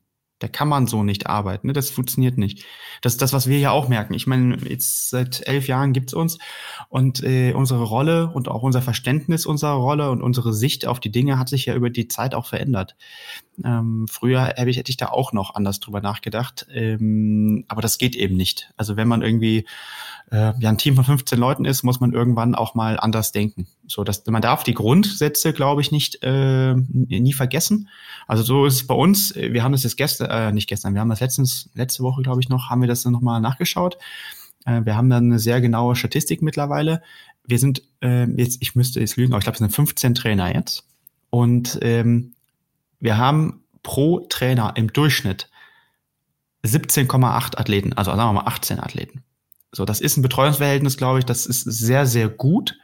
Aber das ist unser Ansatz. So, gleichzeitig muss man dann aber auch sagen, da wirklich wirtschaftlich äh, zu, zu, zu denken und auch zu leben und, und da auch ähm, ja, Gewinne zu erwirtschaften, ist natürlich ähm, gar nicht mal so einfach, weil wir vermutlich auch noch weit über Marktdurchschnitt ähm, bezahlen. Also zum Beispiel Arbeit, also verdienen unsere Mitarbeiter mehr als an der Deutschen Sporthochschule. Kann ich garantieren, weil das kenne ich, das System. Ich äh, kann ja jeder in die öffentlichen ähm, Gehälter reinschauen. Äh, das ist sehr klar. Und da muss man sich überlegen, wie man dann so eine Stelle auch finanziert und so weiter. Ne? Und ähm, das sind, glaube ich, wichtige Aspekte. Über diese Wirtschaftlichkeit haben wir ja schon mal gesprochen. Aber da fand ich ihn auch sehr, sehr klar. Und, äh, und das, was ich auch gut fand an dem Punkt, war zu sagen, naja, man, man ist ja nur, weil man jetzt den Profi XY trainiert, nicht immer der optimale Trainer äh, im zum Beispiel Altersklassenbereich. Ähm, ob man da nicht besser aufgehoben ist bei einem Trainer, der zum Beispiel nur Athleten trainiert. Also das hat er ja ganz klar gesagt, ne, der quasi am Telefon sitzt, am Rechner, den ganzen Tag eigentlich, vielleicht bis auf ein paar Diagnostiken und so weiter, nichts anderes macht, als Leute trainieren ist wahrscheinlich die Betreuung besser, als wenn man jetzt jemanden hat, der durch die Welt äh, äh, ja reist sozusagen, ein Unternehmen führt und äh, sich auf Profiathleten konzentriert. Also das war ja so ein bisschen die, die seine Aussage. Fand ich sehr gut, auch sehr offen, sehe ich genauso. Ähm, und äh, es muss überhaupt nicht schlechter sein. Das war ja auch Anknüpfung an dessen, was wir davor auch gesagt hatten, Mario, glaube ich. Ne? Es, es zeigt ja letztendlich, wie, wie, wie groß die, die Bandbreite an unterschiedlichen Trainerkonstellationen sein kann. Also es gibt den Vereinstrainer, oder Dennis hat es jetzt eben so ein bisschen flapsig äh, Feldwald-Wiesen-Trainer genannt, äh, bis hin zu Björn Giesmann, äh, dann Dorang, also die ganze komplette Bandbreite. Und das ist eigentlich irgendwie auch spannend. Und ich glaube, da, da findet jeder Athlet auch dann den, oder kann, kann den richtigen, den richtigen Trainer, Trainerin auch äh, dann entsprechend finden. Ähm, und da, da geht es nicht unbedingt immer um Qualifikation, sondern einfach um, um, um Setup. Und ähm, das, ist, das ist eigentlich das Spannende auch an der Geschichte. Und ich habe ja die DTU-Trainerlizenzen äh, auch gemacht. Und wenn man sich dann so auf dem, auf dem Flur unterhält oder bei der Kaffeepause unterhält, es gibt komplett, komplett unterschiedliche Ausprägungen, was den Job angeht. Und äh, da ist aber keiner besser oder schlechter, sondern es ist einfach anders. Und das ist irgendwie schön. Ja, bei dem Punkt, den ihr jetzt gesagt habt, was für mich wirklich bei Björn noch ganz herausragend ist, äh, und das spiegelt sich in den Punkt wieder, den ihr gesagt habt, ist diese klare Kante, äh, die er hat, dieses offen, ehrliche, klare äh, Aussprechen äh, äh, von, von einzelnen Punkten, sei es zum Training, sei es aber auch zu der Zusammenarbeit, äh, Athlet, Coach. Und ich glaube, das ist so ein Punkt, die ihn als ähm, Trainer auch ausmacht. Und da gehört ja ne, diese Position äh, Geschäftsführer und den Blick oben drauf. Das ist das eine. Auf der anderen Seite ist er wirklich in diesem, in diesem Trainerbereich äh, wirklich enorm reingewachsen ne? über die, die Zeit. Ist ja keiner, der jetzt äh, quasi ähm, vielleicht von, von Geburt an der, der Trainer war, sondern der wirklich ne, über, über High Size auch in dieses Spitzentrainertum äh, quasi reingewachsen ist. Und das fand ich tatsächlich sehr beeindruckend. Und ähm, da unterscheiden sich ja schon auch Trainertypen, auch in, in der Spitze, ne? wie, wie klar sie äh, beispielsweise mit, mit äh, bestimmten Themen umgehen und auch sich selbst, und das kann er äh, auch richtig gut, sich selbst äh, hinterfragen können und die eigenen Grenzen kennen. Das finde ich unheimlich äh, beeindruckend. Ja, und er, sagen wir mal ganz ehrlich, also er hat in meinen Augen, das habe ich mir auch schon so oft gesagt, er hat die Karriere von Patrick Lange gerettet. Das würde ich ganz klar so, ganz klar so sagen. Er hat ihm den Kopf wieder gerade gerückt und hat ihn wieder auf Spur gebracht und mit seiner klaren Art, wie er eben ist. Ich glaube, das ist auch das, was Patrick am Ende vielleicht auch einfach braucht. Ähm, und, und ich bin fest davon überzeugt, dass dass das eine, eine Riesenleistung gewesen ist, ihn, ihn da aus dem, ich sag mal, aus der Scheiße wieder rauszuholen. Und 2019 war ja kein gutes Jahr für Patrick Lange. Und, ähm, mhm, und ihn da wieder zurückzuholen. Wenn wir jetzt mal an letztes Jahr denken, mit Tulsa und Roth, äh, also zwei große Rennen zu gewinnen, also da war er auf jeden Fall äh, wirklich groß, großartig dran beteiligt. Und, und gleichzeitig zeigt es auch, dass vielleicht ähm, ne, also der Trainerwechsel dort auch Sinn gemacht hat. Ja? Ähm, und und ähm, dass es vorher auch sehr, sehr gut funktioniert hat, sonst gewinnst du nicht zweimal Hawaii, ne? braucht man gar nicht lange drum herum reden. Das hat auch funktioniert, aber er war halt zur richtigen Zeit dann der richtige Trainer. Und das finde ich ganz interessant auch, ja. Also ja, als, ist, ja immer, als ist ja immer Vermutung, ne? Hätte auch vielleicht vorher schon gut laufen können, gar keine Frage. Also kann ich mir auch sehr gut vorstellen. Auf der anderen Seite hat das Ganze andere ja auch gut, gut bis zum Zeitpunkt X funktioniert.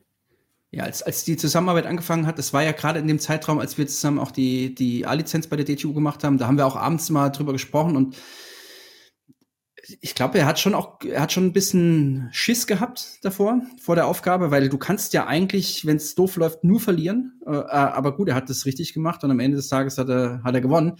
Ähm, aber, aber klar, das ist schon auch ein gewisses Risiko gewesen, weil wenn dann Patrick Lange vielleicht eben nicht mehr richtig abliefert, ähm, dann fällt es auf den Björn zurück und dann auch äh, in zweiter Instanz dann letztendlich auf Heißer ist. Und ähm, das hat dann auf jeden Fall auch eine entsprechende Konsequenz. Oder hätte es gehabt. Ja, definitiv. Hat zum Glück gehabt. Also das, genau. äh, also da muss ich auch sagen, äh, großen Respekt davor, vor dieser Entscheidung, damals das anzunehmen. Ich bin ganz ehrlich, hätte ich mir so mal eben nicht zugetraut. Ähm, also das, da gibt es ein paar Beispiele, wo ich gesagt hätte, so, boah, hätte ich nicht gedacht oder hätte ich nicht gewusst, wie ich da entschieden hätte, wenn ich gefragt worden wäre. Ähm, weiß ich, also vielleicht hätte ich gesagt, nee, traue ich mir jetzt gerade nicht zu, weil, ne, wie du sagst, man kann eigentlich nur verlieren. Cool. Also dann haben wir das ja echt sehr ausführlich, finde ich, auch nochmal äh, dargestellt.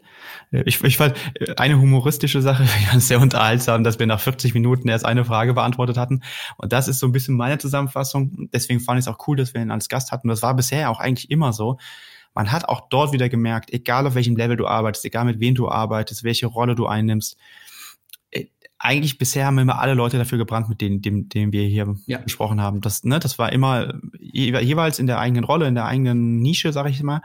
Und äh, der hat ja, also, die konnte ja kaum noch bremsen, ja. Der, der hat ja, wir hätten das noch mal so lang machen können. Also er ist im Positiven. Und äh, fand ich sehr, ähm, sehr cool. Also hat man richtig gemerkt, nee, nee, da lebt schon jemand für und das ist doch eine sehr positive Sache. Ja, und es ist halt rhetorisch, muss man auch ganz klar sagen, es ist schon einfach, es ist schon outstanding, was er macht, ist schon wirklich gut. Also er, kann, er, kann, er kann extrem gut reden. Ich fand klar. hier nochmal zum Thema 120 Nächte, fand ich sehr unterhaltsam den Spruch, ihr erinnert euch hoffentlich oder wahrscheinlich der Spruch, und nicht, weil Tinder gerade so gut funktioniert. den fand ich nicht schlecht, den habe ich mir gemerkt. Ja, ich habe letztes Jahr eine Nacht mit ihm im Hotelzimmer verbracht. Eine Nacht äh, auf Mallorca. Ah, da hat es dann gut funktioniert, oder? Tinder, nee. Ja, hat er dich getroffen? Habt ihr euch gegenseitig gefunden? Wir haben ein super Match. Wir, wir, haben kein Match gehabt. Nee, nee. nee. Gut. Ja, apropos Trainingslager, Mario. Äh, nächster Themenblock? Ja, ich, äh, ich hatte das Vergnügen seit fünf Jahren, nee, vier Jahren, das erste Mal wieder auf Mallorca ein Trainingslager durchzuführen. Äh, diesmal für, für Hannes Hawaii Tours. Die letzten Jahre habe ich es hab ich selbst organisiert. Und ähm, ja, war wieder mal schön, sag ich mal, so ein bisschen auch am, am Mann, an der Frau zu arbeiten und äh, jetzt nicht nur digital und online und äh, die paar Mal mit Nicht nur am Björn, oder?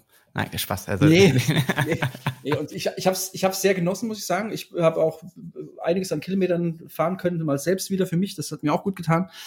Ähm, aber es gab schon ein paar Sachen, die, die echt auch wieder auffällig gewesen sind. Also die, die Gespräche oder das, was man beobachten konnte und was für mich in, immer noch faszinierend ist, ist einfach das Fehldenken in Sachen Stoffwechsel.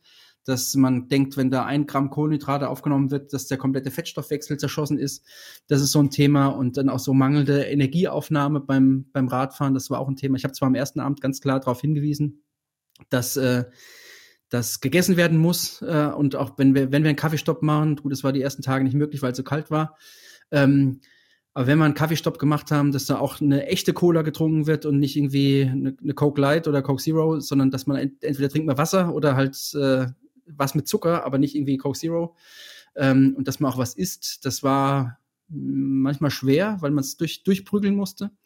Ähm, und so dieses, dieses Missverständnis in Sachen Stoffwechsel, dass man irgendwie denkt, okay, bis zum einen Punkt ist es alles aerob oder Fettstoffwechsel und dann kommt der, der Schalter wird umgelegt und dann ist es Kohlenhydrate. Und so dieses, das war, ist glaube ich echt ein Problem, was man vielen Sportlern einfach nochmal erklären muss, dass es eben nicht so läuft. Und ähm, aber soll ich noch ein ich, Video dazu machen, Mario? Bitte, zwölf Videos noch am besten. Jeden ähm, Monat ein Video.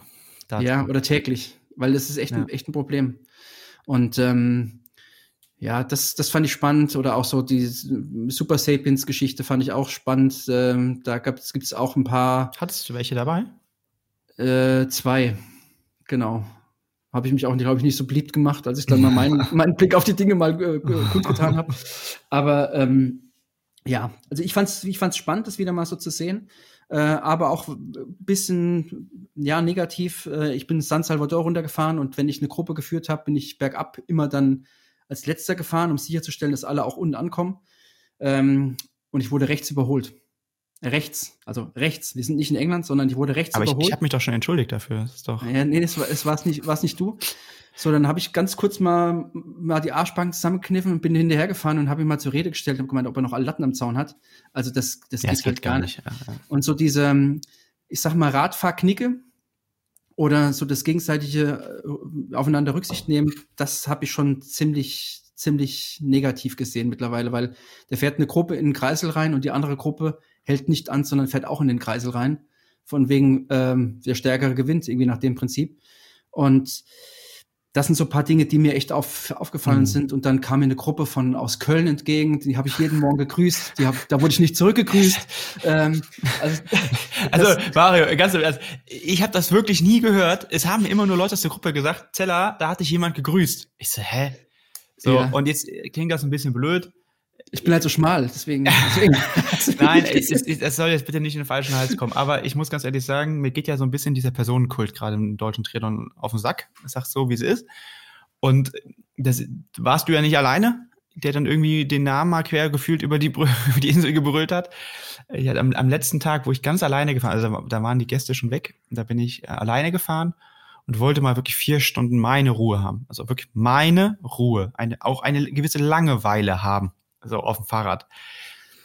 Und dann bin ich, oh, komme ich oben in San, äh, nicht San Salvador, sondern Zacalobra. Bin ich, hab, musste ich ja von dir einen Spruch anhören, muss es immer Zacalobra sein? Nein, natürlich nicht.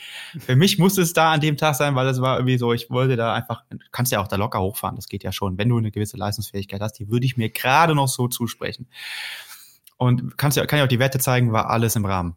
Und war wirklich oberes Lit, aber am Berg ist das dann, glaube ich, schon in Ordnung. Und ähm, komm oben an, will mir meine Weste anziehen und dann werde ich gefragt, ob ich ein Foto machen kann mit jemandem.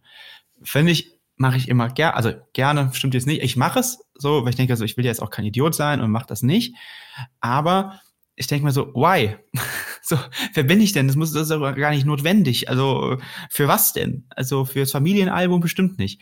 Und ähm, deswegen habe ich, weil das dann immer mal wieder vorgekommen ist, äh, habe ich, vielleicht höre ich es auch deshalb nicht. Ähm, das will ich mal so sagen, weil ich mag das nicht so. Leute sollen Fahrrad fahren auf Mallorca oder wenn du dann irgendwie in, im, im Café komisch angeguckt wirst und denkst, du hast irgendwie was auf der Stirn. Und ähm, das finde ich dann, entweder sollen die Leute hinkommen, einen ordentlich grüßen, Hallo sagen oder halt nicht. Das ist immer so ein bisschen komisch, ähm, so der Rolle. Ähm, das habe ich aber, glaube ich, auch schon mal woanders gesagt, genau. Deswegen sorry, wenn ich dich nicht gegrüßt habe. Ja, alles gut, alles gut. ähm, aber ich habe danach, als du mir geschrieben hast, habe ich immer geguckt und dann sind wir, haben uns nicht mehr, sind wir uns nicht mehr begegnet. Nee, dann habe ich vor deinem Hotel gelauert und geguckt, in welche Richtung du fährst. ich bin in die entgegengesetzte Richtung. Ja, genau. Nee, nein. Dann hätten wir uns ähm, wieder rum gesehen, Mario. Egal. Ja, aber das Thema Sagalopra, das, das ist auch noch ein Thema. Ich ja. meine, es war wirklich kalt. Wir haben wirklich tagsüber oh. 10, 10 12 ja. Grad gehabt. Noch kälter. Im Flachen. Und wenn du dann zum Kloster, zum Putsch hochfährst, ähm, dann sind es dann halt fünf Grad, ja. äh, sag ich mal, oder sechs Grad. Ähm, dann ist immer die Frage, ob das so Sinn macht, immer dann in die Berge fahren zu wollen. Ähm, ich verstehe das, dass äh, Putsch und Sakalobra und sonstige Soyer-Anstiege oder whatever, dass das zu einem Trainingslager auf Mallorca irgendwie dazugehören muss in, in mancher Augen. Ist dann immer die Frage, ob es dann auch Sinn macht. Und ähm, wenn dann halt Leute bei 12 Grad mit kurzen Hosen losfahren ähm, und dann da hochfahren, da muss ich schon sagen, das finde ich dann echt ein bisschen grenzwertig. Also ich habe es ganz klar formuliert, dass ich das nicht machen werde. Ähm, äh, in der zweiten Woche war es dann warm, da haben wir es dann geteilt. Ich bin mit einer Gruppe in Richtung Ballermann gefahren und lange, lange gefahren, also 210 oder sowas haben wir gehabt. Ähm, und die, die anderen sind dann über die Berge gefahren. Letztendlich, wenn man sich die Files anschaut, ist es interessant, weil der, das Landesinnere, ähm, Mittelerde, wie, äh, wie Lothar Leder immer sozusagen pflegt, ähm, wenn du da hinfährst, das reicht eigentlich von, von den Höhenmetern. Du hast auf 100 Kilometer roundabout 1000 Höhenmeter oder 900 vielleicht. Und eigentlich reicht das von der Belastung her. Und die, die Files äh, haben gezeigt, dass eigentlich im flachwelligen Bereich mehr Watt am Ende des Tages äh, zusammengebracht hast, als wenn du jetzt über den Putsch gefahren Gut. bist und dann halt ja. 15 Kilometer bergab gefahren bist ja, und ja. gerollt hast oder so. Du musst einfach mal, ähm, in der gängigen Trainingssoftware geht das ja einfach mal Exclude Zero klicken guck ja. dir mal, wie viel Zeit du da wirklich äh, treten verbracht hast. Ja. Ähm, also ich kann das nur bestätigen. Ich fand, ich fand noch was anderes absurd. Das hat auch der Lothar bei seinem Samstagstalk, glaube ich, mal erwähnt, musste ich sehr lachen. Also eigentlich ist es gar nicht so lachen. Ich fand es wirklich schon abstrus. Die, die Sache ist doch, wenn ich, viele Leute sagen, ja, okay, ich bin jetzt hier auf Mallorca und no matter what, ich will hier Fahrrad fahren. Und es war teilweise ja noch kälter, als du gerade beschrieben hast. Es waren auch sechs bis acht Grad und Regen. Und da siehst du Leute Fahrrad fahren. Ich denke, was ist denn hier Phase? Also ich habe ich hab die Welt wirklich nicht mehr verstanden. Plus auf Mallorca oder überhaupt in den südlichen Regionen kommt ja eins hinzu. Die Straßen sind ja wie Schmierseife. Also es ist ja, ja es ja. ist so gefährlich, also wirklich so gefährlich. Wir hatten am ersten Tag, da waren die gestern noch gar nicht da, sind wir eingerollt durch ein paar Kamis, also weißt du, beim Golfplatz äh, und durch die Gärten und so. Ich bin zwei Kurven, bin ich, habe ich mich fast gemault ähm, und ich hatte, ich habe eigentlich normal einen guten Grip und äh, ich würde auch sagen, ich bin jetzt nicht gefährlich die Kurven gefahren, ich bin hinten sogar gefahren und bin einfach weggerutscht, ähm, weil es so rutschig ist und da war es nur leicht feucht, da hat noch nicht mal direkt geregnet. Und wir haben auch ein, zwei Unfälle gesehen. Ähm, einmal saßen ein paar Gäste im Café äh, am Ruhetag und da ist wohl da in ähm, Alcudia oder Playa de Muro ist ja, äh, sind ja so ein paar Kreisel. Da hat sich wohl eine ganze Gruppe ja. komplett im Kreisel abgelegt. Und äh, ja, weil es einfach geschüttet hat und weil es einfach glatt ist. Und das muss ich sagen, Leute, lasst doch, seid doch vernünftig. Also das macht ihr doch zu Hause auch nicht. Nur weil ihr irgendwie Geld ausgegeben habt und auf Mallorca seid, äh, lasst es bitte sein. Das macht Aber da sehen wir auch schon so ein bisschen die, die größten Fehler auch im, im Trainingslager. Ne? Das sind ja, das sind ja auch so diese, diese Punkte, wo man drüber sprechen muss, Umfänge beispielsweise. Also äh, wenn ich jetzt äh, quasi in der normalen Situation mit Beruf und Co. im Winter nur ein bisschen Rolle fahre und dann quasi die ersten Sonnenstrahlen auf Mallorca dafür nutze, dass ich dann nur noch 200er äh, abziehe, ähm, dann natürlich so ein bisschen die Punkt, was ihr gesagt habt, schon mit äh, Bekleidung. Ähm, das ist ja auch in, in, in, Deutschland teilweise zu sehen. Ne? Die Sonne kommt raus, es ist Februar, du läufst in der Jacke zum Markt und es kommen dir zwei Radfahrer in der kurzen Hose entgegen, äh, wo du dann sagst, naja gut, es gibt schon Gründe dafür, warum man sich richtig anziehen soll. Ne? Also wenn wir jetzt über Viskosität äh, von Flüssigkeiten in, in, im Gelenkbereich sprechen und anderes mehr, dann ist das jetzt vielleicht nicht das Schlauste, äh, sagen wir mal, halb nackt durch die Landschaft zu fahren. Aber ähm, da sind wir auch wieder beim Bereich äh, Bildung. Also ihr dürft jetzt eins nicht vergessen, es gibt ja Leute, die fahren jetzt nicht äh, nach Mallorca, um äh, den Ötztaler zu gewinnen, sondern vielleicht einfach, um ein bisschen Spaß zu haben. Das ist dann Unterhaltung. Ähm, und das andere sind halt die Gruppen, die tatsächlich gezielt trainieren. Und dann ist es eure Aufgabe, spreche euch beide jetzt mal an, ne? wenn ihr mit einer Gruppe unterwegs seid, und das habt ihr ja dann auch richtig und, und gut gemacht, dann entsprechend drüber in, zu, äh, zu informieren. Und äh, da gibt's halt für Mallorca ein paar Eigenheiten. Ich habe es selbst mal gespürt, da bin ich äh, noch aktiv gefahren, habe ich mich auch äh, auf eine Abfahrt geschmissen, weil äh, das einfach, wenn, wenn das dort wirklich, das, du, du hast Schmierseife gesagt, das ist wirklich so. Also du machst da nichts mehr. Das ist dann einfach glatt, wenn die Abfahrt feucht ist. Und da reicht schon der, ja. der, der, der, der Frühtau sozusagen, äh, äh, gerade wenn die, wenn die Berge ja ein bisschen schattig sind. Und das muss man einfach wissen. Wenn man dann wie ein Wilder anfängt loszubügeln, oben ist vielleicht trocken und dann kommt die erste Serpentine und man schmiert ab, dann kann halt auch ein bisschen was passieren. Und es, es kann nichts Falsches geben, als im Trainingslager krank zu werden, sich im Trainingslager zu verletzen oder im Trainingslager sich so zu überziehen, dass danach nichts mehr geht.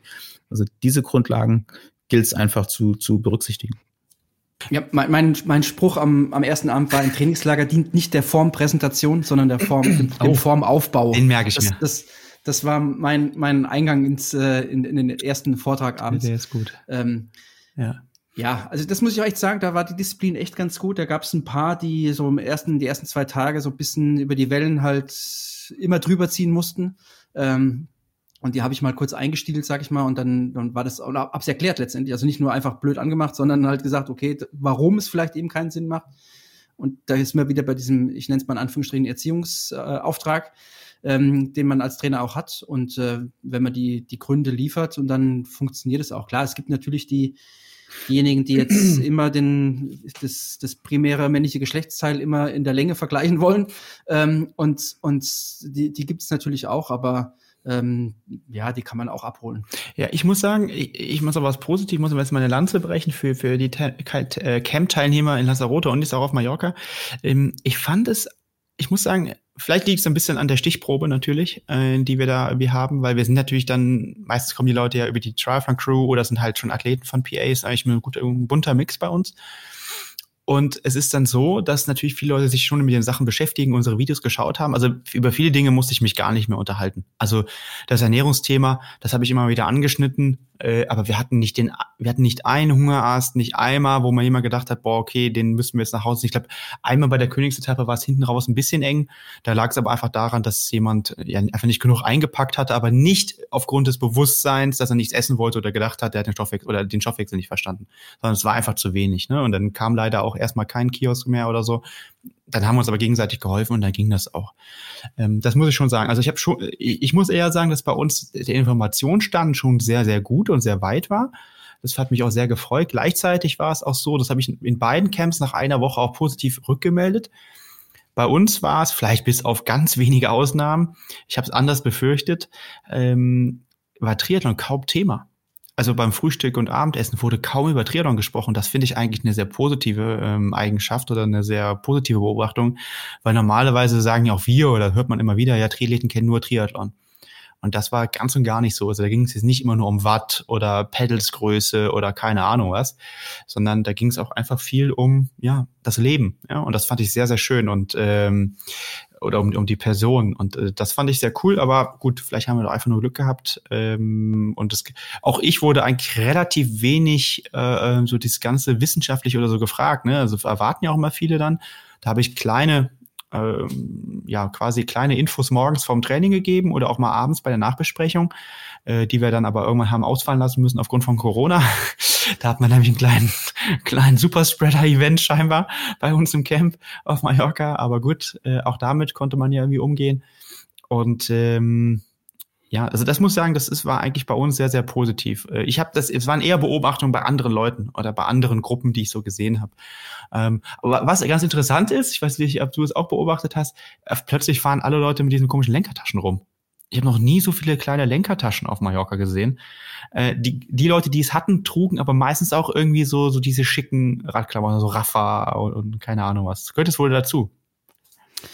Das gehört offensichtlich dazu und ich weiß gar nicht, was man in so eine Tasche reinpackt. Also das ist mir, bleibt mir völlig schleierhaft. Du hast ja drei Rückentaschen, da passt doch alles rein. Also das, ich weiß auch nicht, warum Leute mit Rucksack fahren. Das habe ich auch nicht verstanden.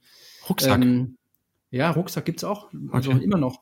Auch im Jahr 2022. Ja, ich habe ich hab nur so ein paar ältere Gruppen gesehen, da habe ich dann Rucksack, stimmt, Rahmentasche und Lenkertasche, aber eher so diese alten, diese eckigen. Und dann war noch die Mappe da drin, aber, also die Karte, Entschuldigung. Und dann hatten sie auch noch äh, das Handy, was ist eine Handyhalterung so äh, quasi vorm Gesicht. Also sie hatten alles. Aber das war einfach so, keine Ahnung, die machen, glaube ich, so Radtouren einfach, also richtige Radtouren auf Mallorca. Fand ich auch sehr unterhaltsam. Also man sieht ja alles. Äh, sehr, sehr interessant. Ich hatte ähm, die Lenkertasche. Cebit-Lenker. Weißt du, wenn du, wenn du drei Devices im Lenker hast und so einen Cebit-Lenker, das stimmt. Die, die habe ich auch gesehen. Ja. Ich hatte, äh, äh, ich habe ja auch so eine Lenkertasche, aber nur aus einem Grund, nämlich damit ich das Laktatmessgerät nämlich mitnehmen kann.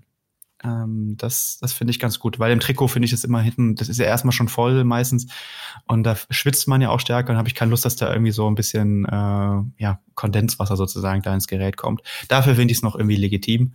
Oder wenn man wirklich Bikepacking macht. Aber ansonsten weiß ich nicht, ob man das braucht. Also und noch zur Anekdote zum Power Meter. Wir hatten wirklich einen Athleten, äh, der war Chris in der Gruppe. äh, hoffentlich hört er das jetzt nicht oder, oder, weiß er muss er direkt mit, mitschmunzeln vielleicht. Es war so, dass er ähm, neben Chris fuhr und er meinte, ah, was, wie viel Watt fährst du denn? Und meinte Chris, ja, er fährt irgendwie, keine Ahnung, 200 Watt, sag ich jetzt mal. Und dann meinte, ja, ich fahre hier nur 160. So, keine Ahnung. Und er so, ja, das kann aber eigentlich nicht sein. Hast du mal dein Powermeter kalibriert? Nee, nee, äh, keine Ahnung. Äh, ja, wahrscheinlich schon. Ne? Also offensichtlich nicht. Und dann der Chris, ja, morgen machst du es bitte mal. Kann er nicht sagen. Oder genau, er meinte, er müsste auch, er müsste auch härter, also sie müssten mal härter fahren, er wäre überhaupt nicht in seiner Zone. So war es auch ein bisschen. Und meinte Chris, nee, nee, das ist schon in Ordnung so. Und dann am nächsten Tag hat er kalibriert. Und dann hat Chris ihn wohl nach einer Stunde gefragt, und wie ist heute deine Leistung? Ey, heute ist voll anstrengend. Ja, warum? Ey, ich fahre ja viel mehr als sonst. Und der Chris, nee, nee, wir fahren nicht mehr als sonst, wir fahren so wie gestern. Dein Powermeter ist nur kalibriert. Also das ist natürlich schon hart. Ja, den fand ich schon nicht schlecht. Äh, also da muss man schon sagen, okay, da ist das Körpergefühl, also da, da, da muss man mal helfen. Du hast ja eben gut formuliert, ne? So als didaktisches Mittel. Aber Powermeter ist auch ein guter Stichpunkt. Äh, viele oder einige, einige haben nicht verstanden, dass wenn ich in der Gruppe an Position 4 fahre, dass ich dann weniger Watt habe, als wenn ich vorne fahre.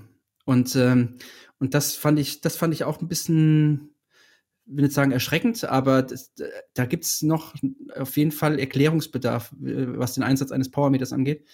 Das klingt jetzt alles so übel nachtretend und wir wissen es besser und die wissen gar nichts. So, das, das soll das gar nicht bedeuten, überhaupt nicht. Aber aber das äh, fand ich schon ein bisschen schwierig. Also, dass man nicht äh, physikalisch versteht, äh, warum man hinten weniger Watt hat, äh, als wenn ich jetzt vorne Wind fahre. Das habe ich allerdings aber am ersten Abend äh, gesagt und meine, und das kann ich auch hier sagen, es ist ja wohl gar kein Problem, weil erstens sind wir immer noch irgendwie im Lit-Bereich oder G1, you name it. Ähm, und wir verbrauchen ja nicht desto trotz genug Energie über Zeit. Also wenn man da auch im Hinterland, äh, im Mittelerde, wie auch immer, äh, vier Stunden rumjuckelt und auch mal hinten fährt, ähm, kommt man ja trotzdem nach Hause und hat einen ja, Energieumsatz von locker äh, 2000 Kilokalorien. Ja. Reicht, glaube ich, schon. Ja?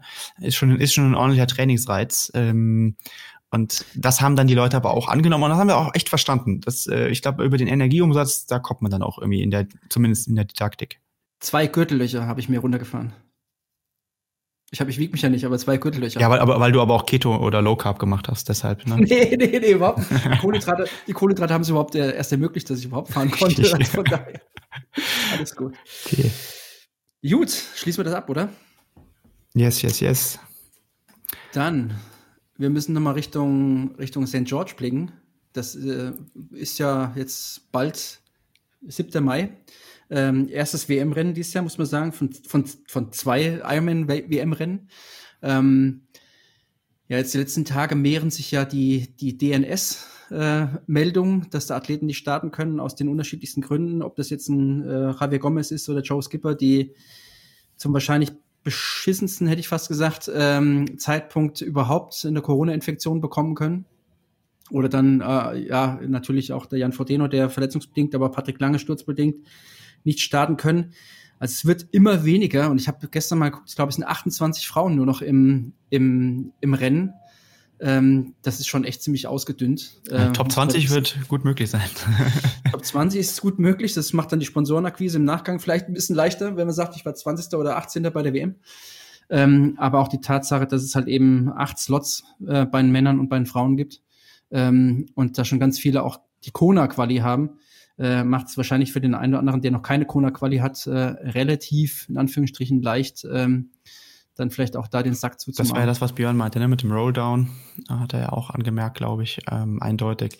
Ja, ich finde es auch ähm, bemerkenswert. Ähm, ich finde es auch natürlich schade, einfach als Fan des Sports, wenn natürlich so die, ähm, gerade aus deutscher Sicht, zwei mit heiße Top-Kandidaten irgendwie ausfallen mit Frodo und Patrick.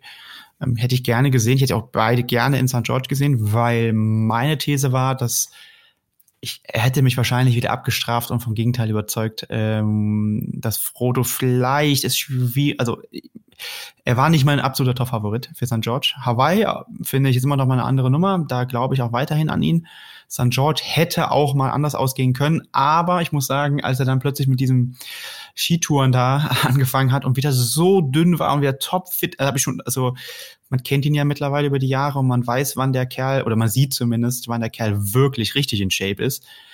Ich glaube, der war richtig, richtig fit. Also echt schade, dass er es nicht äh, an die Startlinie bringt. Ja. Ja, in, dem, in dem hm? Zusammenhang ein, ein sensationelles Interview von, von Dan Dorang. Ähm, ja, stimmt. Im, auf, bei, beim Trimark ähm, bezüglich der Verletzung muss man echt sagen. Also dann hat er, ich habe es paar Mal gelesen, weil ich es echt äh, ziemlich großartig fand, dass er auch gesagt hat, man muss auch als Trainer ein Stück weit die Verantwortung logischerweise tragen. Oder der Umgang mit Verletzungen bei Sportlern.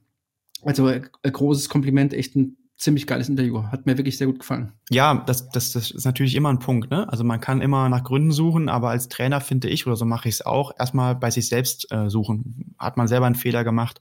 Also ich kenne es jetzt gerade auch bei, bei der Sache mit Felix, mit den Achillessehnen, wo wir aber wirklich völlig im Leeren oder im, wie sagt man, im, im Dunkeln tappen, so. Im Dunkeln tappen, weil wir nicht wissen, warum diese Achillessehnenproblematik dann auch wechselseitig aufgetreten ist aber nichtsdestotrotz guckst du natürlich dann plötzlich, was hast du in den letzten, ja, bei Sehen dauert es ja auch immer, bis dann das Problem wirklich auftritt. Das ist auch mal ein Thema von David und mir, also unserem Physio. So Kollagenfaseranpassung ähm, ist ja auch immer so, so ein Punkt. Ne? Das ist nicht, äh, gestern habe ich was gemacht und heute habe ich, sondern meistens so zwei bis vier Wochen vorher.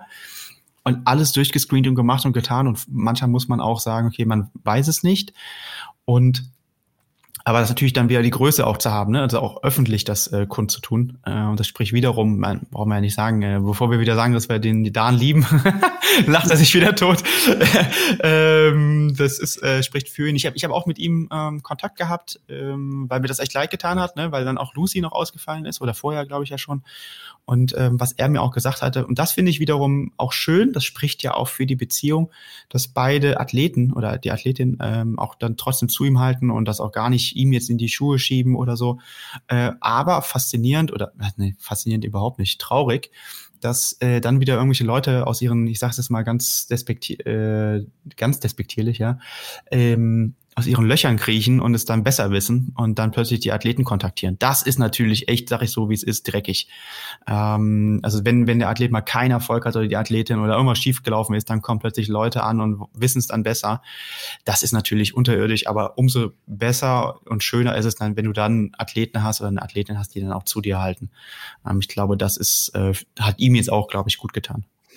Ja, das nicht vergessen. Bei Bora lief es ja jetzt auch nicht so, so ganz rund wegen den ganzen Covid-Fällen, die sie gehabt haben. Ja.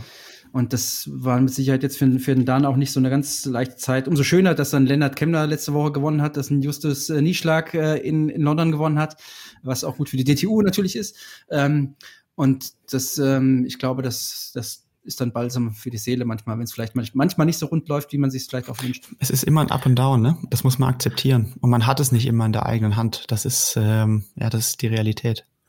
Ja, das ist einfach, wenn wir jetzt nochmal so ein bisschen Richtung Startliste äh, gucken, unsere ursprüngliche Startliste, das ist ja ein absolutes High-Quality-Field, kann man sagen. Ne? Also sind, sind wahnsinnig viele gute Athleten da.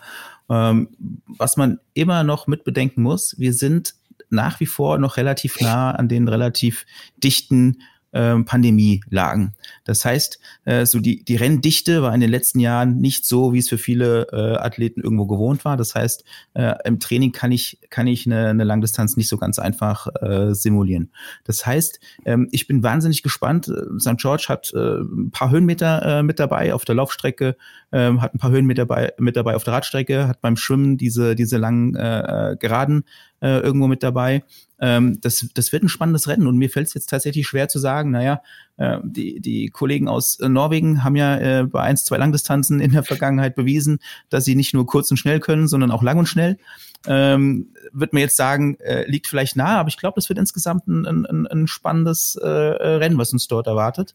Äh, und da fällt es mir schwer, tatsächlich äh, äh, Namen abzuschreiben, äh, äh, muss ich sagen. Also das, das wird gut ist, ist, ist, ist, ja, ist ja immer schwierig, ne? Auch bei auf Hawaii. Äh, immer irgendwie super tricky. Und es ist, beim Meisterschaftsrennen gibt es ja auch eigentlich, bisher gab es den fast immer oder diejenige, die man vorher nicht auf der Rechnung hatte, die dann plötzlich aufs Podium läuft oder ja. Und das finde ich auch mal ganz interessant. Ähm, und ja, ich glaube, wenn man jetzt mal so, ist ein Tippspiel zu machen, ist natürlich schwierig, aber ich glaube, wenn man mal so schaut, wer ist da, wer startet jetzt wirklich, dann muss man, kommt man an den Norweger, glaube ich, nicht vorbei. Einer wird es schon ins Ziel bringen, vernünftig, sehr, sehr stark vermutlich. Ähm, die macht, betreiben ja auch wieder unfassbaren Aufwand, ne, waren in der Höhe. Jetzt Olaf Alexander Bu ist drüben mit. Das heißt, die werden auch wieder ordentlich Daten sammeln, die wissen genau, wie sie pacen müssen. Ist das natürlich immer schwierig, das auch in einem Meisterschaftsrennen zu machen. Aber das finde ich, da sind sie top vorbereitet. Da, da braucht man nicht lange drum rumreden. Ne? Das, das wird so sein. Ist die Frage, ich habe das Gefühl, dass Gustav Iden eher eher stabiler ist. Aber äh, Christian Blumefeld, wenn er den Tag hat, dann hat er den auch. Also dann hat er der so on oder off gefühlt. Jetzt, äh, ich meine, Olympia, ne, der gewinnt. Hat dann aber auch irgendwie mal, glaube ich, in Dubai hat er ein Problem wieder gehabt. Ähm, hat es ja öfters mal schon gehabt bei 70.3 Rennen. Ich glaube schon mal in Dubai oder Abu Dhabi, weiß nicht mehr, wo er diese Oberschenkelprobleme hatte. Also ich habe das Gefühl, so das ist so, äh, wie soll man sagen, Genie oder Wahnsinn. Ähm, das ist so ein bisschen so der, der Tenor. Ich bin sehr gespannt, äh, weil es natürlich für ihn eine besondere Situation ist, weil ja bisschen die Zeit jetzt tickt, ist, was Sebi Kiele macht. Äh, bin ich sehr, sehr gespannt. Ähm, ja, und international natürlich. Und ich würde mich ja für ihn freuen, wirklich, weil ich kann es, kann mir diese YouTube-Videos, ich gucke, es ist der einzige YouTube-Channel, den ich regelmäßig gucke im Triathlon, mit dem von Felix, äh, ist von Lionel Sanders. Und ich würde es ihm wirklich gönnen, wenn er das Ding jetzt mal abschießt. Weil, also ich, also der wird ja sonst nicht glücklich in seinem Leben. Ähm, und ich, also ja, ist ja so. Ich glaube, dem, dem, dem, dem, ach, weiß ich nicht, es klingt immer hart, oder das ist auch absolut immer schwierig zu sagen, aber es gefühlt würde es ihm ja am meisten bedeuten. Der Typ, äh, wie viel Emotionen der schon gezeigt hat, wie oft er schon verzweifelt war, ähm, wie häufig er schon gestruggelt hat und auch wirklich, ähm, ja, es eben nicht geschafft, also ganz und gar nicht, also so richtig schlechte Rennen gemacht hat. Deswegen, ich bin sehr gespannt und diesen Ansatz, den er da mit dem Mikael Iden äh, gerade verfolgt, also eher diesen datengetriebenen norwegischen Ansatz, finde ich sehr interessant er ist ja auch sehr transparent bei der ganzen Geschichte. Ich bin, ja, wie seht ihr das? Glaubt ihr, er, er kann da jetzt mal was reißen? Also was heißt mal was reißen? Das stimmt ja überhaupt nicht. Ich weiß gar nicht, wie viel 70.30 der mittlerweile gewonnen hat. Aber jetzt bei einem Meisterschaftslangdistanzrennen, ich glaube, das ist die richtige Aussage. Also ich, ich finde die Konstellation Michael Eden, Gustav Eden, äh, Lionel Sanders finde ich äh, sehr, sehr, sehr spannend, weil Voll, ich, ja. weiß gar, ich, weiß, ich weiß gar nicht, wie das zusammenpasst. Also als Bruder des eigentlichen Top-Favoriten, einen der weiteren Top-Favoriten zu trainieren, ich, ich, weiß gar nicht. Solange das, Gustav äh, gewinnt, ist alles gut. Ja, ja, ja, ja, ja, ja, ja das, das, das, ja, das ist eine Frage der Professionalität, ne? Also.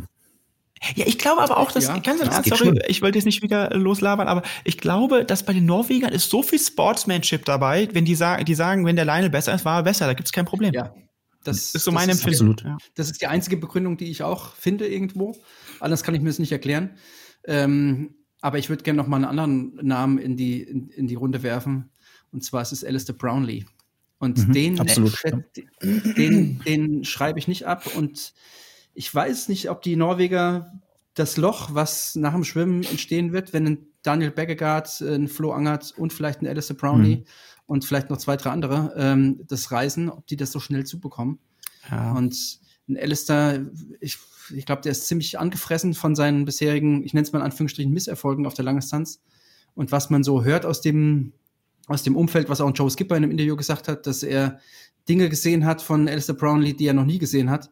Ähm, das zeigt ja schon, dass die Form offensichtlich auch nicht so ganz schlecht ist, wenn man dem Glauben schenken mag. Ist ja immer schwierig. Genauso, ja. genauso, das hat der Jan von Berkel auch gesagt, der mit Javier Gomez in ja. Sierra Nevada war. Der hat auch Monster. gemeint, das äh, wäre ein Monster. Ja. Und ähm, gut, der startet jetzt äh, leider Corona-bedingt nicht. Ähm, wäre aber auch jemand gewesen, der vielleicht so ein bisschen unter dem ganzen Norweger-Hype äh, so ein bisschen unterm Radar gelaufen wäre. Und der am Ende dann aber auch aufgrund seiner Cleverness und Erfahrung, die er auch hat, äh, zweifelsohne. Und das ist auch einer der größten Triathleten aller Zeiten. Auf jeden Fall. Ähm, vielleicht dann irgendwie in die Waagschale geschmissen hätte. Aber gut. Ich, ich glaube nicht äh, an Alistair Brownlee. Ich sag dir auch ganz klar, warum. Äh, ich habe Oceanside gesehen und da hat er ein super Rennen eigentlich im Grunde gemacht, bis auf ja die letzten sechs Kilometer. Ähm, er hat erst eine wirklich, würde ich sagen, gute Langdistanz gemacht, damals in Australien. Äh, alles andere war jetzt mal, kannst du diesen, ich, Wales, das, das war ja ohne Konkurrenz. Kork, Kork ah, ja, keine Ahnung. Ja. Ähm, war ja im Grunde ohne Konkurrenz. Äh, bei schlechten Bedingungen ist dann schwierig einzuschätzen. Hawaii war nix. Ähm, ich glaube, dass die Strecke nichts für ihn ist, weil ich glaube, dass sein Laufstil auch darauf nicht passt. Ich glaube, Alistair Brownlee, wo hat er die, das stärkste Rennen auf der Mitteldistanz gemacht? Das war in Südafrika auf einer Strecke, die eigentlich sehr eben ist oder eher eben ist. Ich glaube, dass die St. George-Strecke gerade im Laufen zu schwierig ist für ihn. Äh, dass der Typ, brauchen wir gar nicht drüber reden, wenn der den Sahnetag hat, dann ist der fast unschlagbar. Ähm, glaube ich auch sofort, aber ich, ich persönlich glaube nicht dran. Aber es ist ja spannend, äh, ist ja eine Diskussion auf jeden Fall. Ähm, Sam Long. Ist gestern vom Auto angefahren worden. Ah, habe ich nie mitbekommen. Ähm, weiß ich nicht so genau. Also klar, wenn der in Form ist äh, und, und äh, ich meine, letztes Jahr bei der 73 WM auf ähnlichem Kurs oder vor Ort, am, am gleichen Ort, ähm, hat er gezeigt, dass er offensichtlich mit den Bedingungen auch ganz gut zurechtkommt. Ja, schon krass irgendwie. Ist nicht so mein äh, persönlicher Favorit, weil es mir, einfach, mir einfach zu, zu laut ist, sag ich mal. Und ja. ähm, ich, ich, ich kann damit eher nicht so. Ähm, aber klar, darf man nicht außer Acht lassen. Ich meine, es gibt, äh, ich, das ist, wir schmeißen gleich fünf Euro ins Phrasenschwein, weil das äh, abgerechnet wird am Ende oder sonst was kann man noch sagen. Oder äh, am Ende zählt das, was auf dem Platz stattfindet. Und das sind so die, die Phrasen, die man da dreschen kann. Ich, ich, aber ich bin bei Dennis. Es ist super spannend und es ist nicht so, dass man, dass man jetzt irgendwie wie auf Hawaii vielleicht fünf Kandidaten äh, am Ende hat, die für den Sieg in Frage kommen, sondern es sind jetzt wirklich echt einige, die äh, dafür in Frage kommen. Und vor allen Dingen, keiner kennt den Kurs bisher so richtig. Ähm, das ist ja auch nochmal eine ne neue Konstellation. Ja, der Eden ist ihn, glaube ich, schon dreimal abgefahren. Ja, ja klar, die haben es natürlich jetzt, jetzt ja. trainiert, aber es gibt keinen, der jetzt da kein Rennen gemacht hat. Kein Rennen auf dem Kurs ja. gemacht Nur hat. Die genau. 70, also die klar, den Snow Canyon, den kennen die irgendwie. Ähm, ja. Also ich sag auch, ähm, wenn, das Bergablaufen, das Bergablaufen wird, ja, das, wird, die Hölle. wird das äh, wird der Schlüssel ja. sein, letztendlich wie gut das wie gut du das kannst. Wie ja, da war der Beckegaard aber bei beim 70.3 auch nicht so, also der war super stark, braucht man gar nicht, das ist ein super starker Athlet, aber den ich glaube, dass der auch zu schwer ist für den. Ich glaube, du brauchst dann so ganz stabile Athleten. Da deswegen halte ich sehr viel vom Lionel auf dem Kurs. Bin ich sehr sehr gespannt, aber du hast recht, je nachdem wie es nach dem Schwimmen läuft, wird sehr sehr spannend. Ähm, und wenn er nicht noch äh, gefühlt letzte Woche, das war glaube ich letzte Woche, ne, Paris-Roubaix gefahren wäre, dann würde auf der Strecke auch ein Cameron Worth für mich ein sehr, sehr, also Top 3 auf jeden Fall Kandidat sein. Das, ich meine, da muss man auch mal, das muss man sich auch so mal gehen lassen. Der fährt, so der, der fährt Paris-Roubaix, das, das ist wahrscheinlich das krasseste sportliche Event, was es auf diesem leider völlig zerstörten Planeten halt gibt. Ähm, und, und, und startet dann ein paar Wochen später bei der, bei der Ironman WM. Also es ist echt crazy, wirklich crazy. Ja, ja. Definitiv. Und spannend. Äh, ich finde ihn ja sowieso überragend. Ich, ich, ich finde das äh, cool. Der, der hat so eine Lockerheit und der hat auch so eine Rolle, die er dann teilweise spielt. Und plötzlich ist Lionel Sanders sein Coach, äh, labert er irgendwas, finde ich halt überragend. Ich finde den Personenkult um ihn, finde ich auch ein bisschen gerechtfertigt, weil er halt echt, äh, jetzt machen wir mal ein Wort hier, was, was wir hier eigentlich nicht haben, also ein krasser Motherfucker einfach ist im Sport, ja, was der alles macht. Äh, Rudern, Radsport, Triathlon und alles ja Weltklasse-Leistungen. Äh, gewinnt auch Rennen, ne? wie letztes Jahr Kopenhagen war überragendes Rennen von ihm, fand ich, äh, bei eigentlich einem Kurs, der ihm gar nicht so gepasst hat.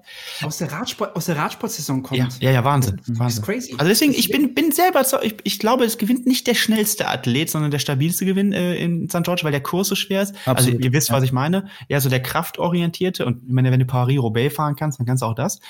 Ähm, und, und das muss man auch nochmal ganz sorry, dass er ein, einflecht, aber er ist ja nicht einfach nur mitgefahren, sondern er hat auch eine Rolle gehabt. Ja, ja, sorry. Er ist ja, wirklich gut gefahren. Und, also und wirklich aus, aus äh, ich bin zwar nur die, die Nachwuchsvariante gefahren, aber ich bin, ich bin da mal drüber gefahren im, im, im Rennen das tatsächlich. Das ist der Wahnsinn. Also das, das geht schon ja. los. Das ist ja bis zum ersten Kopfsteinpflasterstück, bis zum ersten Pavé ist das schon äh, wirklich Anschlag, weil natürlich jeder in die besten Positionen will und weil man weiß, es wird scheppern, äh, äh, wenn da noch das volle Peloton ankommt. Und das, das, äh, ich meine auch die, der, der, der Schnitt in dieser, in diesem äh, Jahr, das ist ja, ist ja äh, Wahnsinn, unglaublich. Wahnsinn. Und davon musst du dich erstmal überholen, äh, wieder erholen. Ne? Also das, das, die, die Gelenke, die Hände und äh, Ellenbogen und Co., die tun ein paar Tage weh äh, ja. vom, vom durchgeschüttelt sein. Und äh, da dürfte das Schwimmtraining auch etwas äh, beeinträchtigt äh, äh, werden. Aber nichtsdestotrotz. Der, der, der Kurs ist. General überholen. Ja. General überholen passt, ja. Ja, wahrscheinlich ist er am nächsten Tag 45 Kilometer gelaufen oder so. Zum Bestimmt, Lockern der Muskulatur. Zum, zum Auflockern. Aber die, ihr habt gesagt, die, die Strecke ist super hart und du musst am Ende irgendwo auch das Stehvermögen haben, äh, dass du da richtig mit durchziehen kannst. Und ich glaube, das macht dann diese spannende ja. Rennen tatsächlich aus. Super. Ähm, und äh, ja, deswegen bin ich, ich bin, also deswegen Alistair Brownlee weiß ich, Daniel Beckegaard hatte beim 70.3 auch da Probleme. Ähm, bin, bin sehr, sehr gespannt, ähm, wie, wie, wie, wie das kommt. Und aus deutscher Sicht, ähm, ich glaube, aus deutscher Sicht, also ist immer die Frage, wer wird bester Deutscher? Ich glaube, Flo Arndt. Der wird ein sehr solides, wie immer, der hat ja eigentlich immer sehr gute, solide Rennen. Ich glaube, der wird ein gutes Rennen machen. Ähm, ja, ja, ich habe ihn ja auf Mallorca gesehen letztes Jahr. Und das war irgendwie faszinierend, weil er wirklich echt so ein Tief gehabt hat beim Laufen, gefühlt. Also mhm. ich stecke ja nicht in dem drin, aber ähm, er hat so ein Tief gehabt und dann kam er da raus und dann kam er von hinten nochmal richtig mit Zug äh, hat sich selbst aus dem Loch da geholt und das, ich fand es echt beeindruckend, muss ich echt sagen. Mhm. Also der hat ein gutes Rennen gemacht. Ja, interessant. Ja, es, es wird, es wird spannend. Ähm, ja, cool. Also viele Charaktere auch. Ähm, bin, bin, ja, es ist, ich freue mich schon aufs, aufs Schauen. Ich glaube, es ist nicht ganz so viel Zeitverschiebung, ist ja auch mal ganz gut. Ähm, bei den Frauen, äh, Mari, du hast gerade eine brandaktuelle Nachricht reinbekommen. Äh, ja, ja, ja, das, das mir tut es irgendwie auch leid, ja, weil. Wär, wäre mein Top-Favoritin gewesen die eigentliche Top-Favoritin wahrscheinlich aus Deutschland, Laura Philipp, äh, jetzt eben gerade gepostet hat, dass sie krankheitsbedingt nicht starten kann. Ja. Ähm, ist schon, ich finde das schon echt krass, muss ich jetzt sagen. Und das, also mir tut es schon leid, auch weil, weil man weiß, was ein Athlet auch an, an Entbehrungen auf sich nimmt oder was er für einen Fokus hat. Und, ja, sie wäre äh, jetzt auch mal dran gewesen, gefühlt, ne? Ja, ja, klar. Das, das ähm, ja, wahrscheinlich, wahrscheinlich schon. Jetzt, äh, jetzt ist die jetzt spannend. Lucy Charles nicht da. Ähm, was Anne macht, muss man auch sagen. Also das ist ähnlich wie vielleicht auch äh, Gomez oder Alistair Brownlee, die vielleicht nicht unbedingt so in den absoluten Favoritenkreis gehoben werden. Ähm, er war als Wahnsinn, schon, ne? Äh, Weltmeisterin schon. Ja. ja aber ja, immer ja. unterm Radar. Das ist krass. Ja, und das ich finde, sie ist auf Social Media extrem ruhig. Ähm, ja. Entweder ist sie völlig im Tunnel, also dass ihr mhm. Fokus dahin legt, was wahrscheinlich am ehesten ist, könnte ich mir vorstellen, wenn man sie so ein bisschen kennt. Und ähm, ja, Daniela Rief darfst du natürlich niemals abschreiben. Nee, nee. Never ever. Die wird auch leider immer wieder so ein bisschen, ja, weil sie nicht so schnell laufen kann, abgeschoben, aber ja, ähm, oder abgeschrieben. Weil jetzt ähm, irgendwie dann zwei Rennen ne, irgendwie schlecht gelaufen sind, gefühlt das kann man ja nicht bringen. Die ist neunfache Weltmeisterin. Ich habe gestern noch äh, Bob Babbitt gehört. Neunfache Weltmeisterin. Viermal Hawaii, fünfmal 70.3. Das kann man ja gar nicht begreifen. Ja, ja, ja. Absolut. Ich habe sie in Dubai gesehen, also sie sah in Dubai schon sehr, sehr fit aus, muss man echt sagen, also wirklich ähm, überzeugend. Ähm, und eigentlich hat sie da auch ein, wie ich finde, ein solides Rennen gemacht. Die Laura war halt an dem Tag äh, überragend. Das muss man mhm. auch einfach äh, wirklich ganz nüchtern analytisch so sagen. Die war einfach wirklich absolute Weltspitze oder absolut nicht umsonst Weltrekord, auch wenn das vielleicht jetzt irgendwie die Strecke und vielleicht den Führungsfahrzeugen äh, so ein bisschen ja mit den Führungsfahrzeugen zu erklären ist.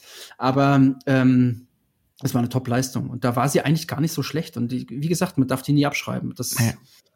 Ganz gespannt, wie ich tatsächlich. So zu der Sky Mönch oder sowas kann ja auch irgendwie nochmal äh, kommen. Ich sag Kate Matthews. Jetzt sage ja, ich Kate ich, Matthews oder Anne Haug, ja.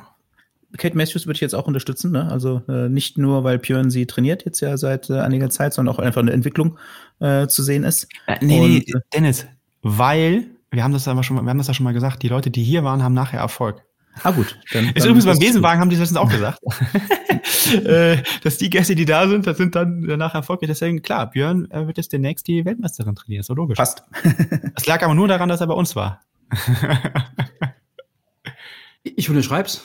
Also ich, das würde mich sehr freuen.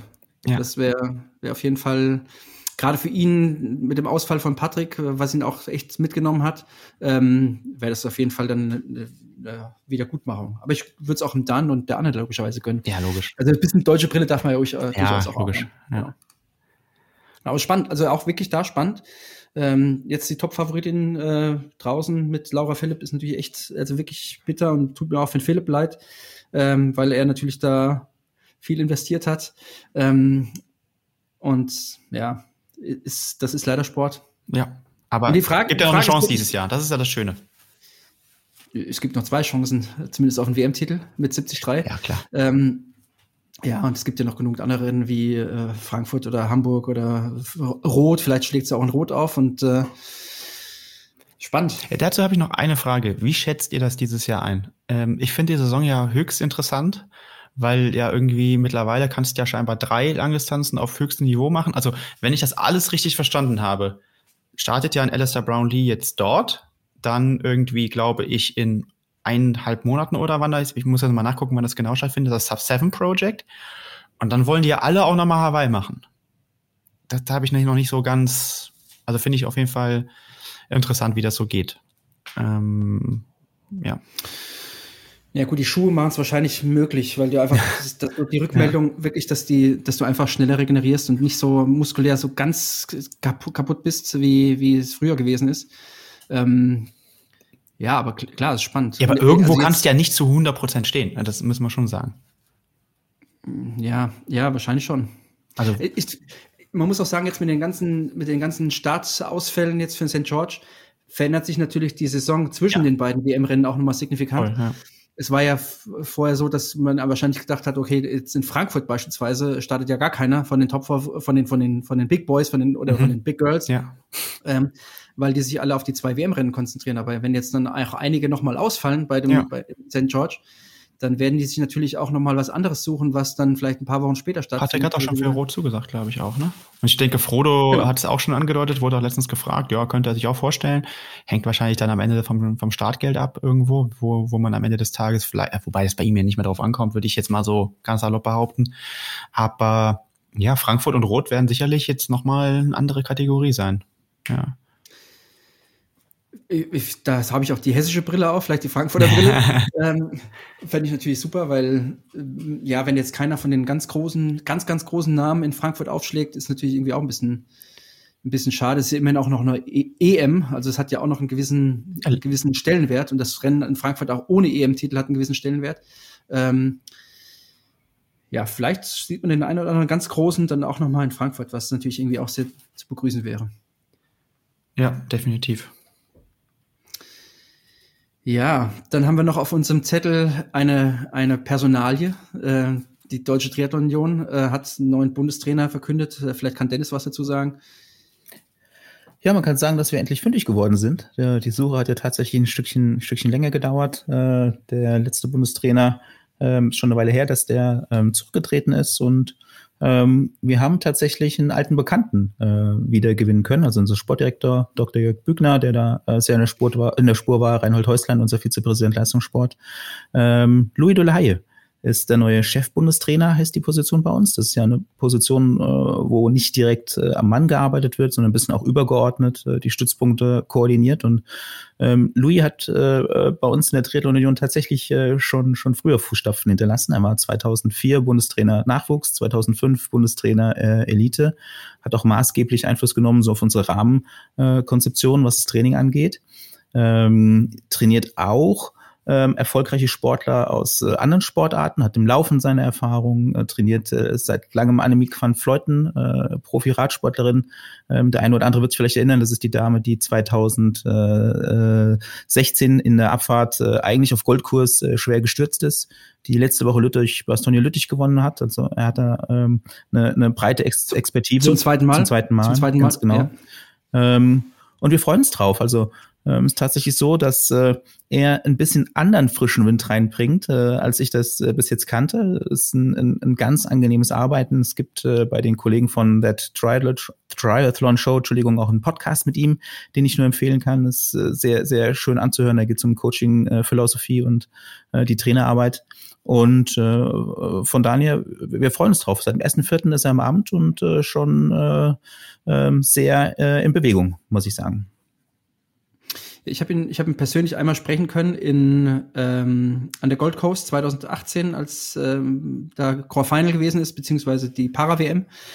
Und dann habe ich ihn einmal da an dem Aquatic Center ähm, während des Trainings gesehen, er mit den mit den Holländern und ich mit äh, mit den mit den Paras. Und ähm, da haben wir vielleicht mal so eine Viertelstunde geschnackt und das war sehr sehr angenehm, muss ich sagen. Also klar, eine Viertelstunde, da kann man nicht viel Urteil fällen, aber der erste Eindruck zählt ja meistens und ich muss sagen, hat mir gut gefallen und ich glaube, dass er äh, so wie ich die DTU einschätzen kann, von außen natürlich nur betrachtet, ähm, auch der richtige ist der für die, für die Position. Und, also ich finde es super. Und wir müssen es wirklich positiv betrachten. Also der ist für uns ein wichtiger Impulsgeber. Böse Zungen können jetzt sagen, wir haben uns die Konkurrenz schwach gekauft, weil er äh, in den letzten Jahren ja äh, der Nationalcoach in, in Holland war äh, und die sich ja auch deutlich entwickelt haben, auch bei den Spielen äh, vor uns platziert waren, bei den Olympischen Spielen.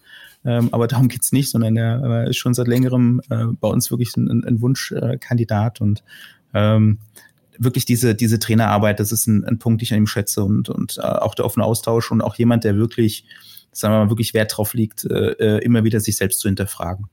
Das schreit nach einer Einladung, Dennis. Mhm. Ich glaube, wir sitzen da an der Quelle. Das äh, wird Zeit dann wohl. Da freue ich mich jetzt schon drauf.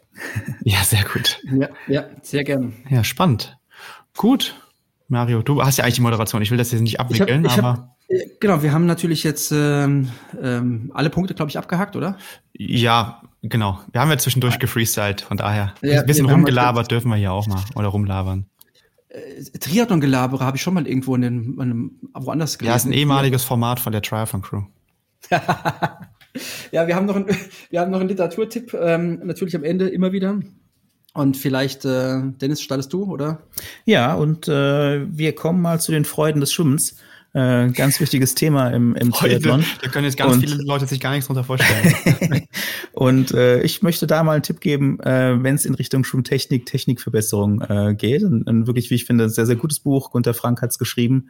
Äh, Titel ist Koordinative Fähigkeiten im Schwimmen und äh, man findet dort wahnsinnig gute äh, Tipps und Grundlagen auch. Äh, sagen wir mal, äh, basic betonte Grundlagen auch. Ne? Es geht jetzt nicht nur um, äh, oder es geht nicht um die Anwendung von, von äh, Gimmicks an der Stelle, sondern wirklich um das Entwickeln der Technik. Und ich finde, das ist äh, was, oder das ist eins der, eins der Bücher, die man unbedingt äh, eigentlich besitzen möchte, wenn man sich im Bereich Schwimmen äh, verbessern möchte. Kannst du nochmal wiederholen? Weil es fragen immer so viele Leute, könnt ihr das bitte deutlich aussprechen und wiederholen? Sehr, sehr gerne. Gunther Frank, Koordinative Fähigkeiten im Schwimmen, der Schlüssel zur perfekten Technik, ist im Hoffmann Verlag erschienen und äh, wirklich ein, ein Tipp wert. Das sollte jetzt aber jeder dann auch verstanden haben.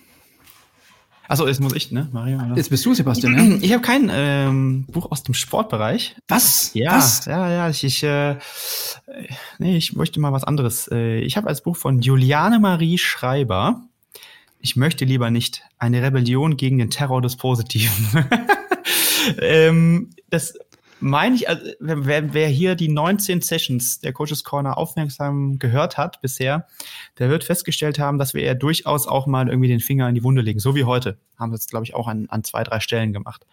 Und dass wir nicht immer nur sagen, hey, alles ist tutti und alles ist cool und mega und yeah, sondern dass wir auch mal versuchen, ein paar Punkte anzusprechen, um den einen oder anderen da draußen äh, im positiven Sinne, das muss man dann aber schon sagen, aufzuwecken äh, oder auch, wenn uns einfach mal was stört, dass wir uns auch mal ansprechen wollen, damit es sich vielleicht auch mal verändert, weil wer nie was sagt, kann auch keine Veränderung erwarten, glaube ich. Und dieses Buch beschäftigt sich mit dieser, mit der aktuellen gesellschaftlichen Situation, dass immer alles nur positiv äh, dargestellt wird. Man macht keine Fehler, man lernt immer nur. Ähm, Social, der ganze Bereich Social Media, das ist für mich auch ein großes Thema gerade aktuell, weil mich da viele Dinge eben auch stören. Also dieser Personenkult und, und dass da Dinge gehypt werden, die im Grunde nichtig sind und äh, dass dort auch immer alles nur positiv ist und yeah und cool ähm, und dass das natürlich nicht das Leben ist, weil das wissen wir mittlerweile ja auch, dass das äh, tiefenpsychologisch auch dazu führt, dass Leute unglücklicher werden, umso mehr Social Media sie konsumieren, weil sie ja denken, mein Leben ist gar nicht so cool wie das das Leben der anderen, dass das natürlich eine Scheinwelt ist oder das Metaverse oder wie weiß gar nicht, wie man das ist das richtig. Ja, ähm, das muss man dabei natürlich beachten. Und das wurde in diesem Buch sehr, sehr toll aufgegriffen. Ähm, ich kann es nur empfehlen. Und äh, vielleicht kann man danach auch so ein bisschen sein Verhalten ändern. Zum Thema deutlich aussprechen, ne? also ich wollte mir das Buch jetzt direkt bestellen, weil dein Lesetipp, der äh, ist mir jetzt sehr wertvoll. Ähm, mir wurde dann vorgeschlagen der Julien Schneider, also das hat schon mal nicht äh, gepasst, aber äh, vielleicht also sagst du noch mal äh, auch Titel und äh, Namen. Ja, absolut. Also die Juliane Marie Schreiber, ich möchte lieber nicht eine Rebellion gegen den Terror des Positiven. Ist ähm, auch auf der Bestsellerliste des Spiegels. Also von daher sollte man es gut finden. Apropos Social Media, wie haltet ihr das jetzt mit Twitter? ist doch gut, Meinungsfreiheit. Bisschen off-topic. ja, ja ich, ich, ich, ich zitiere mal einen Kommentar ähm, den fand ich ganz gut. Äh, es kann ja nicht sein, dass man jetzt einen Menschen auf der einen Seite äh, himmelhoch äh, bejubelt, weil er Starlink äh, berechtigterweise in, für die äh, Menschen in der Ukraine freigeschaltet hat und jetzt, weil er sich äh, mit dem äh, Kleingeld, das er eben verfügt, mal ein äh, großes äh, Programm äh, kauft, äh, verteufelt, muss man vielleicht auch den Mittelweg finden und das Ganze irgendwo einordnen können. Und äh, von daher ist jetzt, äh, oder deswegen ändert sich jetzt nicht alles. Ganz wichtig für alle Facebook-Nutzer, auch äh, äh, jetzt quasi übertragen auf Twitter, sofort den neuen AGBs äh, widersprechen. Funktioniert wunderbar. Und ist immer ein Tipp wert. Okay. Ich finde, äh, ich habe da heute was Gutes zugelesen. Also ich bin da erstmal bei dir. Es ist ja immer polarisierend und man darf da immer nicht so direkt draufhauen. Aber einen guten Satz habe ich oder einen, einen guten Post habe ich auf Twitter auch, glaube ich, gesehen. Da ging es darum, ähm, Elon Musk hat ja auch irgendwie den, das Ziel, den Welthunger zu bekämpfen. Mit diesen, was sind es jetzt, 44 Milliarden? Könnte er das, glaube ich, das hat die Welthungerhilfe heute ausgerechnet, 20 Mal tun. Oder einmal Twitter kaufen. Und ich weiß nicht, ich weiß jetzt genauen Zahlen nicht, aber ich glaube so in der Größenordnung. Vielleicht war es auch 10 Mal. 6, 6 Milliarden habe ich äh, gehört. Mit 6 Milliarden wäre es möglich. Ja, gut, dann sind es ja sieben Mal. Sie, äh, siebeneinhalb Mal könnte er den Welthunger äh, quasi bekämpfen. Oder einmal Twitter kaufen könnte er ja das, was ihm wichtiger ist, dann wirklich tun. Also äh, am Ende des Tages, äh, ja, schwierig, wir werden es abwarten müssen. Und am Ende des Tages ist Twitter auch nur so viel wert, wie wir als Nutzer da investieren. Sehr einfach. Ne, äh, Beispiel StudiVZ. Ja, das stimmt.